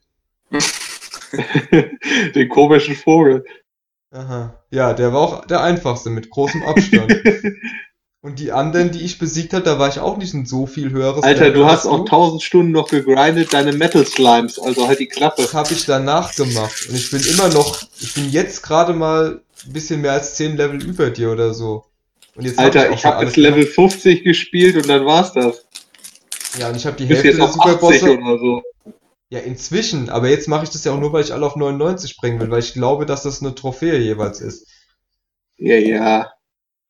Nee, aber die ersten fünf Superbosse habe ich auch bei 50 bis 60 gemacht. Ich habe mich Ja, mit dem Kampfsystem hätt- auseinandergesetzt. Alter, das hätte ich auch noch geschafft, wenn ich Bock drauf gehabt hätte. So ist ja nicht. Ja, Ja, gut, aber du bist dann Ja. erstmal gestorben und hast dann direkt gehabt, oh, dann halt nicht. Tschüss. Kampfsystem kann man verstehen, wie man will. Wenn man im Level zu niedrig ist, dann ist das bei rundenbasierten Spielen immer etwas schwierig. Hm, Ja, schwierig, aber nicht unschaffbar. Also, Ja, man muss es ja wird jetzt auch mit nicht. Sicherheit in Dragon Quest 11 Run von irgendeinem Japaner geben, der das ohne den einen einzelnen normalen Gegner durchschafft und quasi nur die Bosskämpfe durchmacht, die man machen muss. Ja, Wird ich es bin aber kein verrückter Japaner, entschuldige mal. Nee, aber das ist halt nur, also es, natürlich Nein, ich will will's auch gar nicht absprechen. Das geht, das geht natürlich bestimmt irgendwie, dass da irgendein Verrückter sowas macht, aber Ja, die, wer, die, wer normal spielt, der wird dann halt auch ein entsprechendes Level brauchen, um einen Boss zu besiegen. Also, das ist halt so.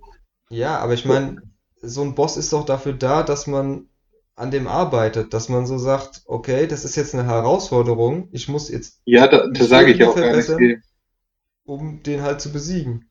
Ja, ich hätte jetzt halt noch grinden können oder noch irgendeinen Scheiß machen, aber äh, Ja, du hättest zum Beispiel mal deine Skill-Paneele angucken können, hättest mal so überlegen können, was hat er denn jetzt an Sachen gemacht? Hat er mich stark Meine- gedebufft?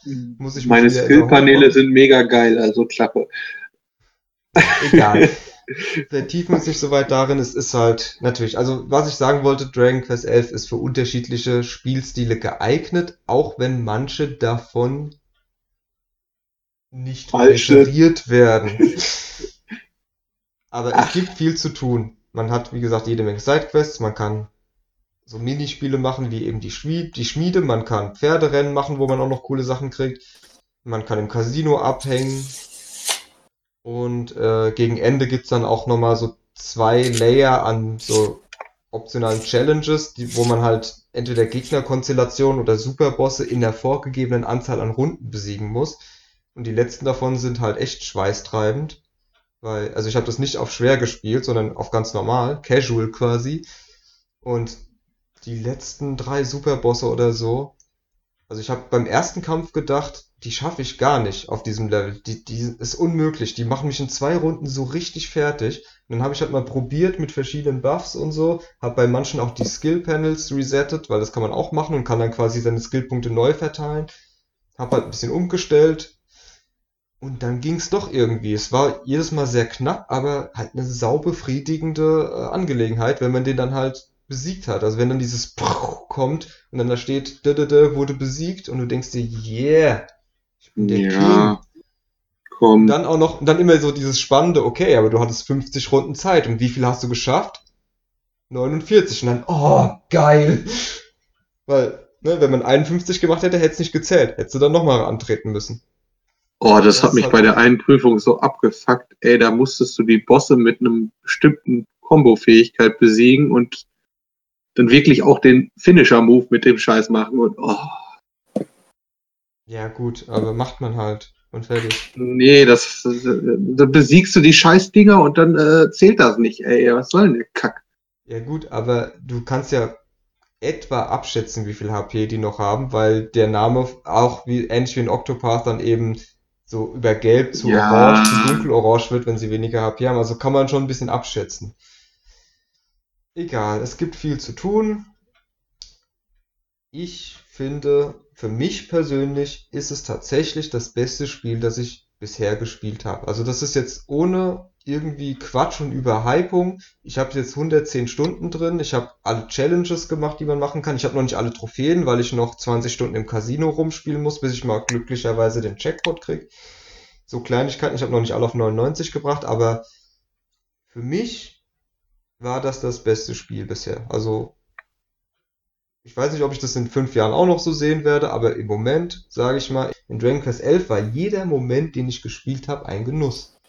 Es, es gab nichts daran, wo ich jetzt dachte, oh, das war jetzt aber scheiße, außer so eine Belohnung bei einem äh, Postgame-Boss, das, da hatte ich eine etwas andere Erwartung, sage ich es jetzt mal so, aber sieht man dann, wenn man so weit ist, kann ich jetzt nicht Äh, sagen. du lügst jetzt aber auch wie gedruckt, ne? Die zwei Male, wo du 0 von 10 geschrien hast, hatten wir aber schon, ne?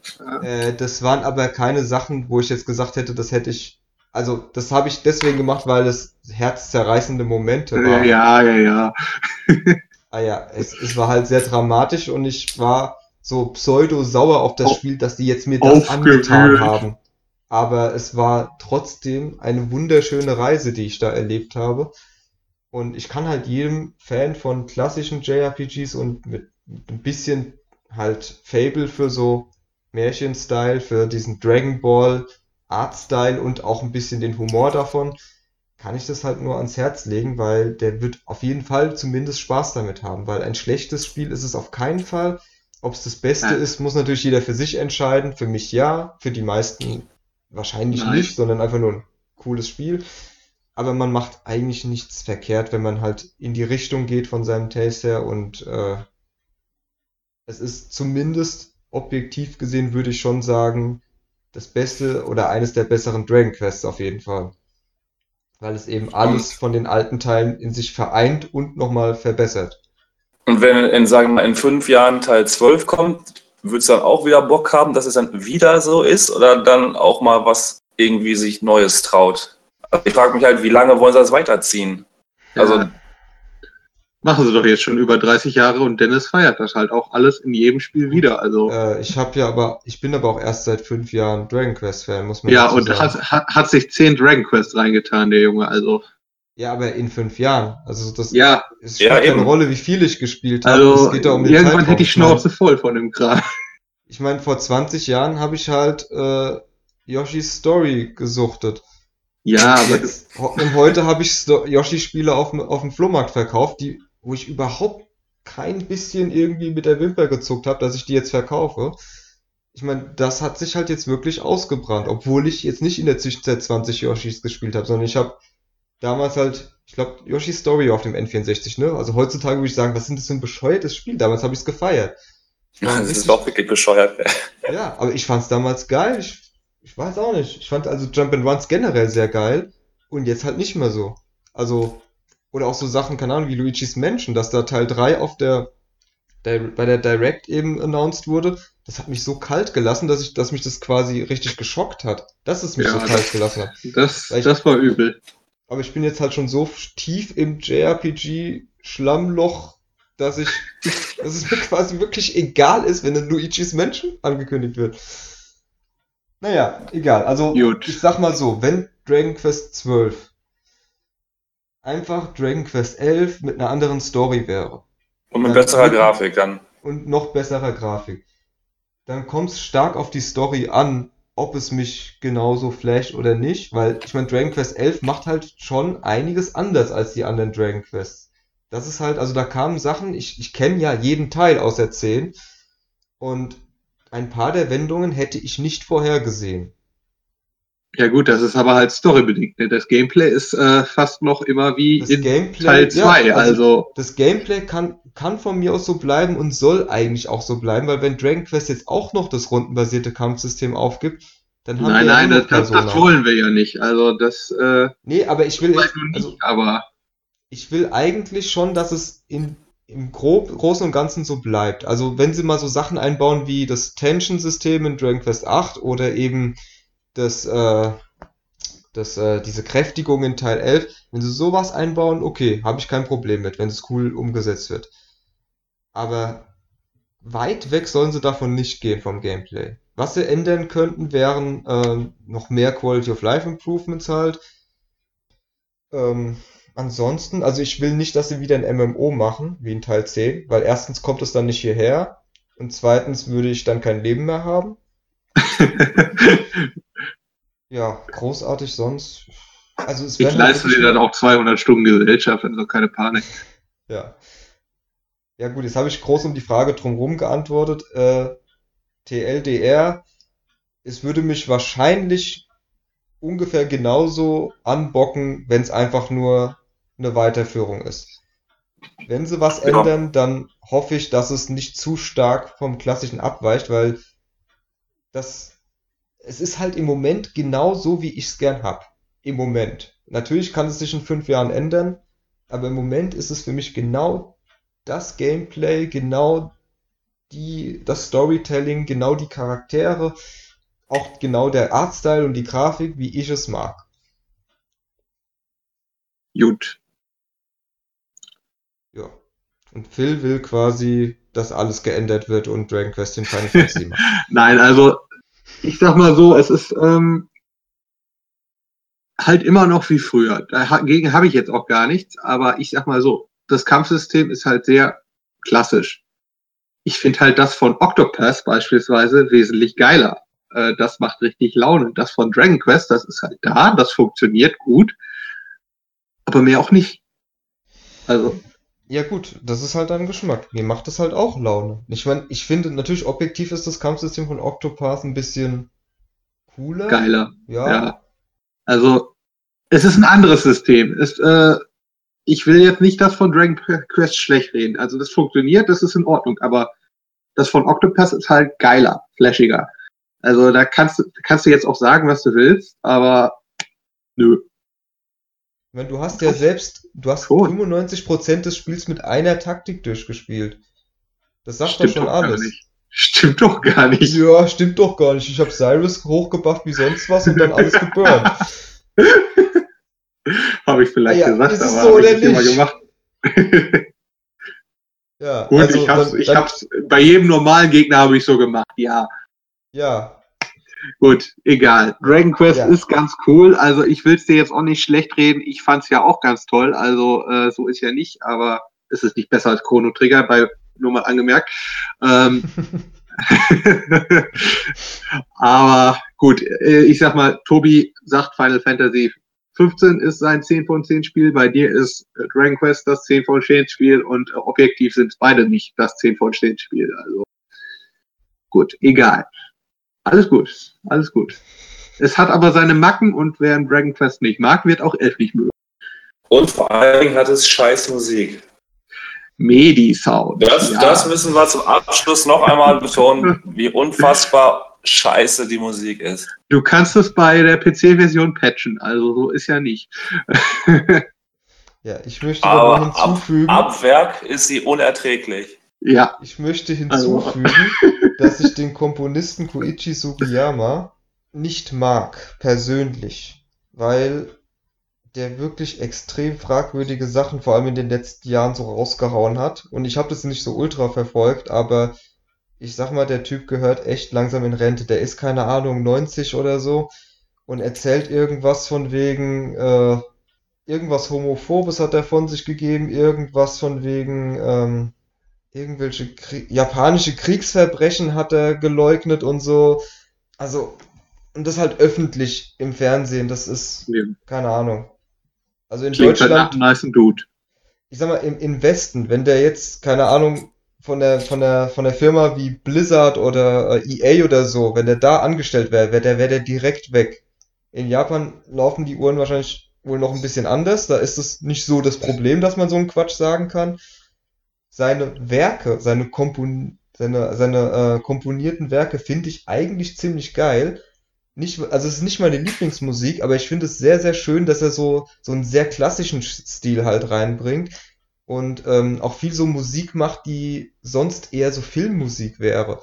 Und das hat man nicht so oft in JRPGs, die, die fallen oft so in diverse Tropes rein, zum Beispiel, dass eben der Letz-, das letzte Boss-Thema ist eigentlich in 99% der Fälle irgendein Chor, der lateinischen Nonsens singt. Sephiroth, dim, dim, dim. Genau, ja, also das hat wahrscheinlich auch mit Final Fantasy VII angefangen, denke ich mal.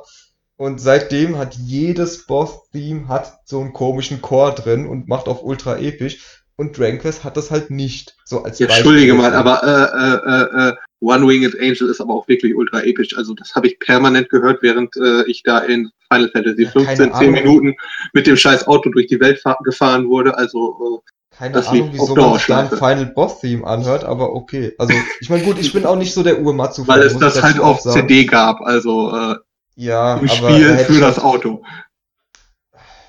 keine Ahnung. Also es gibt ein paar Lieder, von denen die ich cool finde. Dieses ähm, One Winged Angel, ich, ist schon ein krass komponiertes Stück, also war schon episch, vor allem für die Zeit, aus der es rauskam. Aber so, also für mich wäre das jetzt nicht in den Top 10 Final Boss Themes, weil es halt einfach nicht so ganz meinen Geschmack trifft. Aber von meinen Top 10 Final Boss Themes sind wahrscheinlich auch neun mit irgendwelchen Chorussen drin, weil die halt immer drin sind. Ja, gehört Ja, sich halt also so, Koichi ne? Sugiyama ist meiner Meinung nach ein guter Komponist, aber ein Arsch. Und ich fänd's nicht schade, wenn er irgendwann mal endlich in Rente geschickt wird und mal ein frisches Talent ran kann. Die müssen dann halt darauf achten, dass der Sound sich immer noch Dragon Questy anhört. Und zu dem MIDI-Thema, das ist halt auch so ein Problem mit Sugiyama, weil dem gehören tatsächlich alle Rechte an der Musik. Square Enix hat kein einziges Recht an der Musik zu Dragon Quest. Die gehören alle Sugiyama, der kann damit machen, was er will. Und wenn er eben sagt, in dem Spiel Dragon Quest 11 sollen die keinen Orchestersound machen, weil die Leute rippen sich den dann und kaufen dann nicht mehr meine CD, dann muss Square Enix gehorchen, weil sonst haben sie einfach keine, keine Musik. Und da eben Dragon Quest so traditionell ist, ist eben auch der, der Cast, ist, also der Staff ist halt auch sehr traditionell. Yuji Horii, der Erfinder, ist immer dabei. Äh, Toriyama, der äh, Character Designer, ist immer dabei. Und Sugiyama, der Komponist, ist immer dabei. Ja, aber die sind ja auch eh schon alle alt. Es kommt ja eh nur alle sechs Jahre ein neuer Teil und die sind ja schon alle 60. Also es wird ja eh nur noch einen Teil geben mit dieser Besetzung. Dann sind die ersten tot oder in Rente sowieso. Ja, Ja, Geil. wie gesagt, Sugiyama ist tatsächlich schon fast 90 oder so und der macht den Kram immer noch. Also bin ich mir da nicht so sicher. Ja, aber Also- der steht auch irgendwann. Also in jedem Ja, Tag ja, wird schon, wahrscheinlich. aber, also, aber Hori und Toriyama könnten dann theoretisch schon noch 20 Jahre machen, wenn die darauf Bock Ja, haben. klar, Ich, ich glaube, die, die, also, ich meine, Hori ist auch ein Freelancer. Ich meine, nee, der hat ein eigenes Studio. Also, das sind alles keine Square Enix-Mitarbeiter. Die haben keine Verträge mit denen, die können machen, was sie wollen. Wenn die sagen, wir haben jetzt Bock auf einen Dragon Quest, dann sagt Square Enix entweder, jo, hier habt ihr Geld oder nö, jetzt nicht. Aber die können die nicht dazu zwingen. Also Square Enix kann nicht hingehen und sagen, so, jetzt macht mal Dragon Quest 12. Weil dann sagen die einfach nö. Und, und da die Rechte auch halt auf die alle aufgeteilt sind, kann das Square Enix auch nichts machen. Weil Dragon Quest gehört nicht ganz Square Enix, sondern ist aufgeteilt in Square Enix, dieses Armor Studio von Hori, Bird Studios von Toriyama und eben Sugiyamas äh, Musiklabel. Das ist eine ganz komische Geschichte. Geil. Also das heißt, Dragon Quest 12 kriegen wir nicht, wenn einer von den drei Fuzis sagt, nö. Ja, oder wenn einer abkratzt und sich dann alle drüber streiten, wer jetzt äh, nach, also der Nachfolger ist, dann ist Dragon Quest einfach Ja. tot und fertig. Und Geil. Rosige Ja. Zukunft für deine Lieblingsserie. Ja. Ja, gut, ich meine, Final Fantasy hat's ja jetzt auch nicht unbedingt leichter, weil da sagt dann Square Enix irgendwann, so Nomura, es reicht jetzt mit dir. Du hast jetzt 10 Jahre an 15 gearbeitet. Geh mal weg. Wir setzen jetzt, wie heißt der andere, Tabata oder so dran. ja. Und dann dauert es nochmal fünf Jahre und dann haben wir ein Spiel, was eigentlich zwei Spiele ist und ja, also Irgendwie nicht ganz richtig zusammenpasst. Ja. Genau. Also jeder dieser langjährigen Serien hat so ihre Probleme. Bei Dragon Quest ist es die seltsame Rechteverteilung, bei Final Fantasy ist es, dass, dies, dass Square Enix manchmal selbst nicht weiß, was sie da wollen. Also die Chefs dort. Und bei Xenoblade, dass es nie zu Ende entwickelt werden darf. Ja, da ist es immer so ein, so ein, also, wie, wie heißt der Tetsuya Takahashi? Irgendwie ist er viel zu ambitioniert für das Budget, was er immer hat. Das ist irgendwie so eine Sache, die zieht sich so durch sein Leben. Xeno ähm, Gears wurde nicht fertig, nicht richtig fertig. Xeno Saga wurde nicht richtig fertig. Xenoblade wurde komplett umgestellt, bevor es richtig fertig wurde. X ist eigentlich schon halbwegs fertig, aber halt dann Ja, aber die Konsole war scheiße. Ja, und Xenoblade 2 hätte halt echt noch ein Jahr an Entwicklung vertragen können und dann wäre es ein richtig, also dann wäre es, es ist auch so ein richtig geiles Spiel, aber dann wäre es eine wirkliche Bombe gewesen. Ja. Ja. Aber wo wir gerade bei Xenoblade sind, ne? Ja. Ich habe so Dragon Quest 11 habe ich ja nicht ganz umsonst ausgemacht, obwohl ich trotzdem nicht so die Zeit dafür gefunden habe, wie ich wollte. Also wird das jetzt relativ kurz. Aber ich habe ja mal Torna eingelegt. Mhm. Ja. Also ich wurde von Tutorials vergewaltigt. Also das ist echt krank, der Anfang von diesem Spiel. Ich weiß nicht, was die Jungs sich dabei gedacht haben, aber du wirst permanent mit irgendeinem Screen zugeklatscht, der dir erklärt, wie dieses Spiel gespielt wird. Du gehst auf eine Okay. Kiste zu und das Tutorial-Screen kommt zur Rettung und erklärt dir, dass du eine Kiste öffnen kannst. Also, also das hat, hat wirklich weh. Also äh, ich hatte danach dann schon keinen Bock mehr und habe auch nicht mehr so viel weitergespielt. Aber ja gut, ich werde gleich weiterspielen. Ähm, Aber trotzdem, das tat wirklich weh. Ähm, das, fängst du mit der kompletten äh, Party quasi an oder fängt man so mit einem an, wie in, also ich will jetzt nicht, dass du Ähm, zu sehr spoilerst, aber den Anfang kann ich ja nennen. Du rennst da halt mit Jin und ihr seiner Driverin vor irgendwelchen Monstern weg und dann schnettelt du die. Also das fängt sehr abrupt an. Das ganze Spiel ist sowieso sehr viel schneller. Also es geht von einem Story-Element zum nächsten irgendwie und du endest dann teilweise auch schneller in der Cutscene, als du dir denken kannst. Also ja gut. da aber- merkt man, dass das kein 100-Stunden-Epos wird. Beziehungsweise 50 Stunden, wenn du es nicht ganz übertreibst. Also Oder Ja. 170 Stunden, wenn man es richtig spielt. Ja, richtig ist relativ, ne, aber New Game Plus braucht man sich bei Torna, glaube ich, nicht geben. Ja gut, Weil die das ist 170 alles- Stunden sind ohne New Game Plus gemeint. Ja gut, äh, wer meint, dass man es machen muss. Ich sag mal so, Torna, äh, ich glaube, das soll so um die 20 Stunden lang sein, wenn man nur das Nötigste macht. Vielleicht kann man auch 30 Stunden reinstecken, aber die Gebiete sind alle schon deutlich kompakter. Äh, du rennst da von einem Questmarker zum nächsten, sagen wir mal so. Äh, also es ist halt ein DLC und es ist okay für das, was man kriegt, wenn man da seine 30 Euro für den DLC ausgibt oder 40 halt, wenn du es Retail haben willst. Du hast dann ja auch noch den ganzen Stuff dabei, der fürs Hauptspiel ist, aber Ja, diese Xenoblade- 40, diese 40 für Retail, also 10 sind Aufpreis dann für die leere Hülle, oder was? nein, nein, du hast Modul, auf dem dann nur Torna ist und du hast einen Download. Ach so, da ist ein Modul drin. Ja, ja, du hast dann einen Download-Code für die Zusatzinhalte zum Hauptspiel und ähm, Ah, Das- so. dies, ähm, die Story-Erweiterung als Standalone-Version. Ah, ach so, ich dachte, das wäre dann einfach so wie bei, ähm, wie bei Pokémon Silber, einfach die leere Schachtel. Nee, nee, du hast da ein Ah. Modul, das ist schon sehr nice, aber Ah, so, sag mal so. okay. Das ist ja eine komplett eigene Kampagne, die ja 500 Jahre vor dem eigentlichen Spiel spielt und da wird nichts irgendwie an Save-File oder so übertragen, deswegen funktioniert es auch komplett allein, deswegen haben sie es auch Standalone gemacht. jo. Also du kannst Also- auch theoretisch nur das kaufen und den Hauptteil einfach ignorieren. Ich weiß nicht, wie sinnvoll das ist. nicht sehr sinnvoll. Also äh, wer Bock drauf hat auf Xenoblade, sollte schon mit Teil 2 anfangen. Ähm, ah, ich könnte jetzt noch ein paar Gameplay-Änderungen ansprechen. Hier ähm, in Xenoblade 2 tust du da ja halt durch deine Blades wechseln. Ähm, in Xenoblade Chronicles 2 Torna DLC oder wie auch immer das Ding heißt. Ähm, da wechselst du dann halt auch zwischen deinem Driver und dem Blade. Mhm. Da kann, ja, das ist dann schon kannst dann auch ähm, ein paar HP wiederherstellen. Da ist dann der Bereich vom Balken so rot. Das wird dann wiederhergestellt, wenn du äh, wechselst. Also da musst du dann schon zwangsläufig mal ein bisschen hin und her switchen.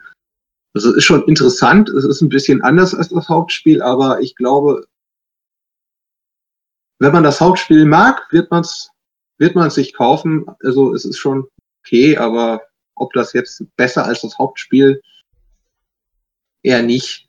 Also Ähm, cool wird schon, aber Ja, was, was mich am meisten interessiert, sind die beiden Sachen. Einmal, das Kampfsystem ist ja ein bisschen anders, sagst du. Ich habe jetzt oft gehört, es sei besser als das vom Hauptspiel. Fandst du das jetzt auch? es ist minimal anders, aber im Prinzip ist es wie im Hauptspiel. Also du hast da Okay. ein paar kleinere Veränderungen, aber Fühlen sich Kämpfe denn jetzt schn- Achso, das kann man wahrscheinlich nicht so gut vergleichen, weil du noch am Anfang bist, aber ich habe halt oft gehört, die Kämpfe fühlen sich jetzt ein bisschen schneller an und dass man nicht mehr so ewig lang seine Kombos zusammenstrecken ah, schneller. Ich sag, ich sag mal so, ne, du ähm, wechselst mal kurz zwischen deinem Driver und deiner deinem Blade und wenn das, der Gegner nicht gerade unendlich viel HP hat, dann haust du da alle gerade mit den voll aufgeladenen Specials drauf, äh, also den Arts, die du ja Mhm. hast in Xenoblade und dann sind die Bosse teilweise auch schnell down, weil sich durch die Arts-Leiste dann ja auch diese ähm, 1, 2, 3, 4 äh, Combo-Dings da auflädt und dann äh, sind die teilweise schon schneller weg, als du gucken kannst, bevor du überhaupt dazu kommst, das zu benutzen. Und generell, du levelst wesentlich schneller auf als im Hauptspiel. Gut, weil die Kampagne auch kürzer ist wahrscheinlich. Ja, ja also äh, es fühlt sich ein bisschen anders an. Es wird nicht so ein riesen Epos sein wie Xenoblade 2, äh, aber Ja, An und für sich. nein, also an und für sich kriegt man da bestimmt was für sein Geld, aber wer Äh. Xenoblade 2 noch nicht gespielt hat, sollte damit erst anfangen, denn Torna ist halt eine Erweiterung für Fans, Ja. meiner Meinung nach. Wie, wie sieht's denn technisch aus? Also von dem gezeigten von Nintendo sah's, also Teil 2 ist halt schon ein bisschen rough, sage ich jetzt mal. Da geht, da droppt die ein oder andere Framerate mal oder die Auflösung geht mal in den Keller, vor allem im Handheld-Modus. Wie ist es bei Also, Torna? Handheld-Modus, ich habe es ehrlich gesagt nicht aus dem Dock genommen bisher, aber so an und für sich, äh, was mich an Xenoblade 2 ja riesig gestört hat, war in Cutscenes ging es dann teilweise mit der Auflösung teilweise total in den Keller. Das ist bis jetzt im DLC noch nicht vorgekommen. Also das scheint besser geworden zu sein. Ja, weil ich habe nämlich auch gelesen, dass sie die Engine ein bisschen verändert haben. Die haben nicht einfach dieselbe Engine genommen, sondern haben ein paar Verbesserungen dran gemacht. Und wie gesagt, Das- was ich so gesehen habe, sah es schon ein bisschen besser aus. Aber jetzt nicht Ja, Riesensprung, sondern einfach ein bisschen besser. Aber das ist doch, finde ich schon mal ganz cool, wenn sie jetzt diese Erfahrung gesammelt haben. Weil dann können wir ja hoffen, dass der nächste Teil, was auch Auf der Switch wird, 2 sieht da wieder scheiße aus. Ja, es, es wird ja sicher, also ich denke mal, dieses eine komische Projekt, was sie ja schon vor einem Jahr oder so angeteasert haben, ich denke mal, das kommt auf jeden Fall noch auf die Switch. Und ob dann noch ein neues Xenoblade kommt, das, das hängt dann davon ab, wie viele Leute die in der Zwischenzeit rekrutiert haben, weil Monolith ist ja schon gewachsen Ah. in der Zeit. wir können vielleicht noch mit dem zweiten Titel rechnen. Ja. Und so wie die Engine verbessert wurde, läuft er dann vielleicht auch vernünftig. Nee, ich meinte halt, weil ähm, Monolith, weil die halt jetzt zwei voneinander unabhängige Teams haben. Das heißt, theoretisch können die tatsächlich zwei voneinander unabhängige Spieleprojekte machen. Und das ging Ja. ja vorher nicht. Da war es quasi ein Hauptteam, das ein Spiel gemacht hat und der Rest, so ein paar andere Hanseln, haben dann an Nintendo-Spielen mitgearbeitet, so wie bei Zelda oder so. Wäre Ja. nice, wenn das wie bei Retro wäre, dass die einfach dann noch so, so einen Shit machen. Einfach nur, so, so, einfach nur solche Zuarbeiten. Ja, Monolith muss aber schon richtige Spiele machen. Also dafür sind die schon da. Genau, also das, ich Bei glaub, Retro sind ja die wieder- wichtigen Mitarbeiter weg, ne? Das muss ich ja auch Ja, sagen. das, das Also, muss man echt sagen. Also so alle, die cool waren, die bei Metroid Prime mitgemacht haben, die sind halt wirklich alle weg. Läuft. Das, ja, und bei ja, die dürfen Monolith, jetzt halt nur noch Donkey Kong Country machen. Also, äh, äh, die haben auch wahrscheinlich echt nicht mehr die Manpower dafür. Also, ja gut, die haben ja auch wieder ein bisschen aufgestockt, aber ja, Ob aber da was von, von rauskommt? Retro äh, können wir ja eh Ich sag mal so, ne? RPG der, der. Funky Mode pro, äh, programmiert sich nicht von selbst. Ja? ich glaube, das war extern. Also den Funky Mode sicher nicht selbst gemacht. Naja, nee, aber also ich sag mal, Monolith hat mich bis jetzt bei den paar Spielen, die ich jetzt gespielt habe, nicht enttäuscht. Ich fand Xenoblade 1 cool, X und 2 richtig mega geil. Und ähm, ja, bis jetzt. Hast du Disaster Day of Crisis gespielt? Nein, Hab ich werde ich gespielt. auch nicht. Mach ich mal. gespielt. Mach mal, das war schon episch, das Ding. Das war wirklich episch. Da musste man solche, solche, da, da gab es ein Erdbeben und da waren überall in dem Park so, so Leute verteilt, die so Screamy-mäßig rumgerannt sind und in Panik waren. Und man musste die dann alle auf so eine, so eine, so eine, so eine wie sagt man, so eine Sicherheitszone leiten. Da muss man wieder in den Park reinrennen und den nächsten retten. Hat Gut, ich meine, das war halt ein Experiment. Die haben halt gedacht, können wir vielleicht auch nicht JRPGs machen? Antwort ist nein. Naja, ich sag mal, JRPGs. also, da muss ich dir jetzt aber widersprechen, auch wenn wir uns Zeit wieder überziehen, das wahrscheinlich rausschmierst. Aber äh, Disaster Day of Crisis war gar nicht so scheiße. Das Problem, was das Spiel hatte, war wirklich diese zwanghafte Einbindung der Wii-Fuchtelsteuerung. Also wenn du da, äh, ich weiß gar nicht, sind die gerannt oder im Auto gefahren, als da die fette Flutwelle kam und es kam so wie, ähm, hier, wie heißt Crash Bandicoot mäßig, rannten die auf einen zu, vom Screen her, und da kam die Flutwelle im Hintergrund und du musstest da die scheiß Re-Remote durch die Gegend schütteln. Also, äh, ja, ich bin gestorben. Hatte ich, nie, hatte ich nie Probleme mit. Ich hasse Fuchtelsteuerung. Geh mir weg damit. Wii-Steuerung war eigentlich die beste. Nee. Einfach zu. Also das hat, das, hat- das hat das Spiel so ein bisschen unnötig ätzender gemacht, als es hätte sein müssen. Ich meine, es ist kein, es ist so ein Sechser-Titel, sagen wir mal so. Ja, gut, aber Es war, es war ganz okay. äh, die Also wir sind uns auf jeden Fall einig, wir brauchen davon einen Switch-Port. Ja, ja, das definitiv. von Monolith selbst gemacht, damit die auch ja nicht an was anderem arbeiten können. Ja. Ja, Nee. Also ich bin echt also gespannt, stimme ich mit als Tobi jetzt echt überein. Das brauchen wir.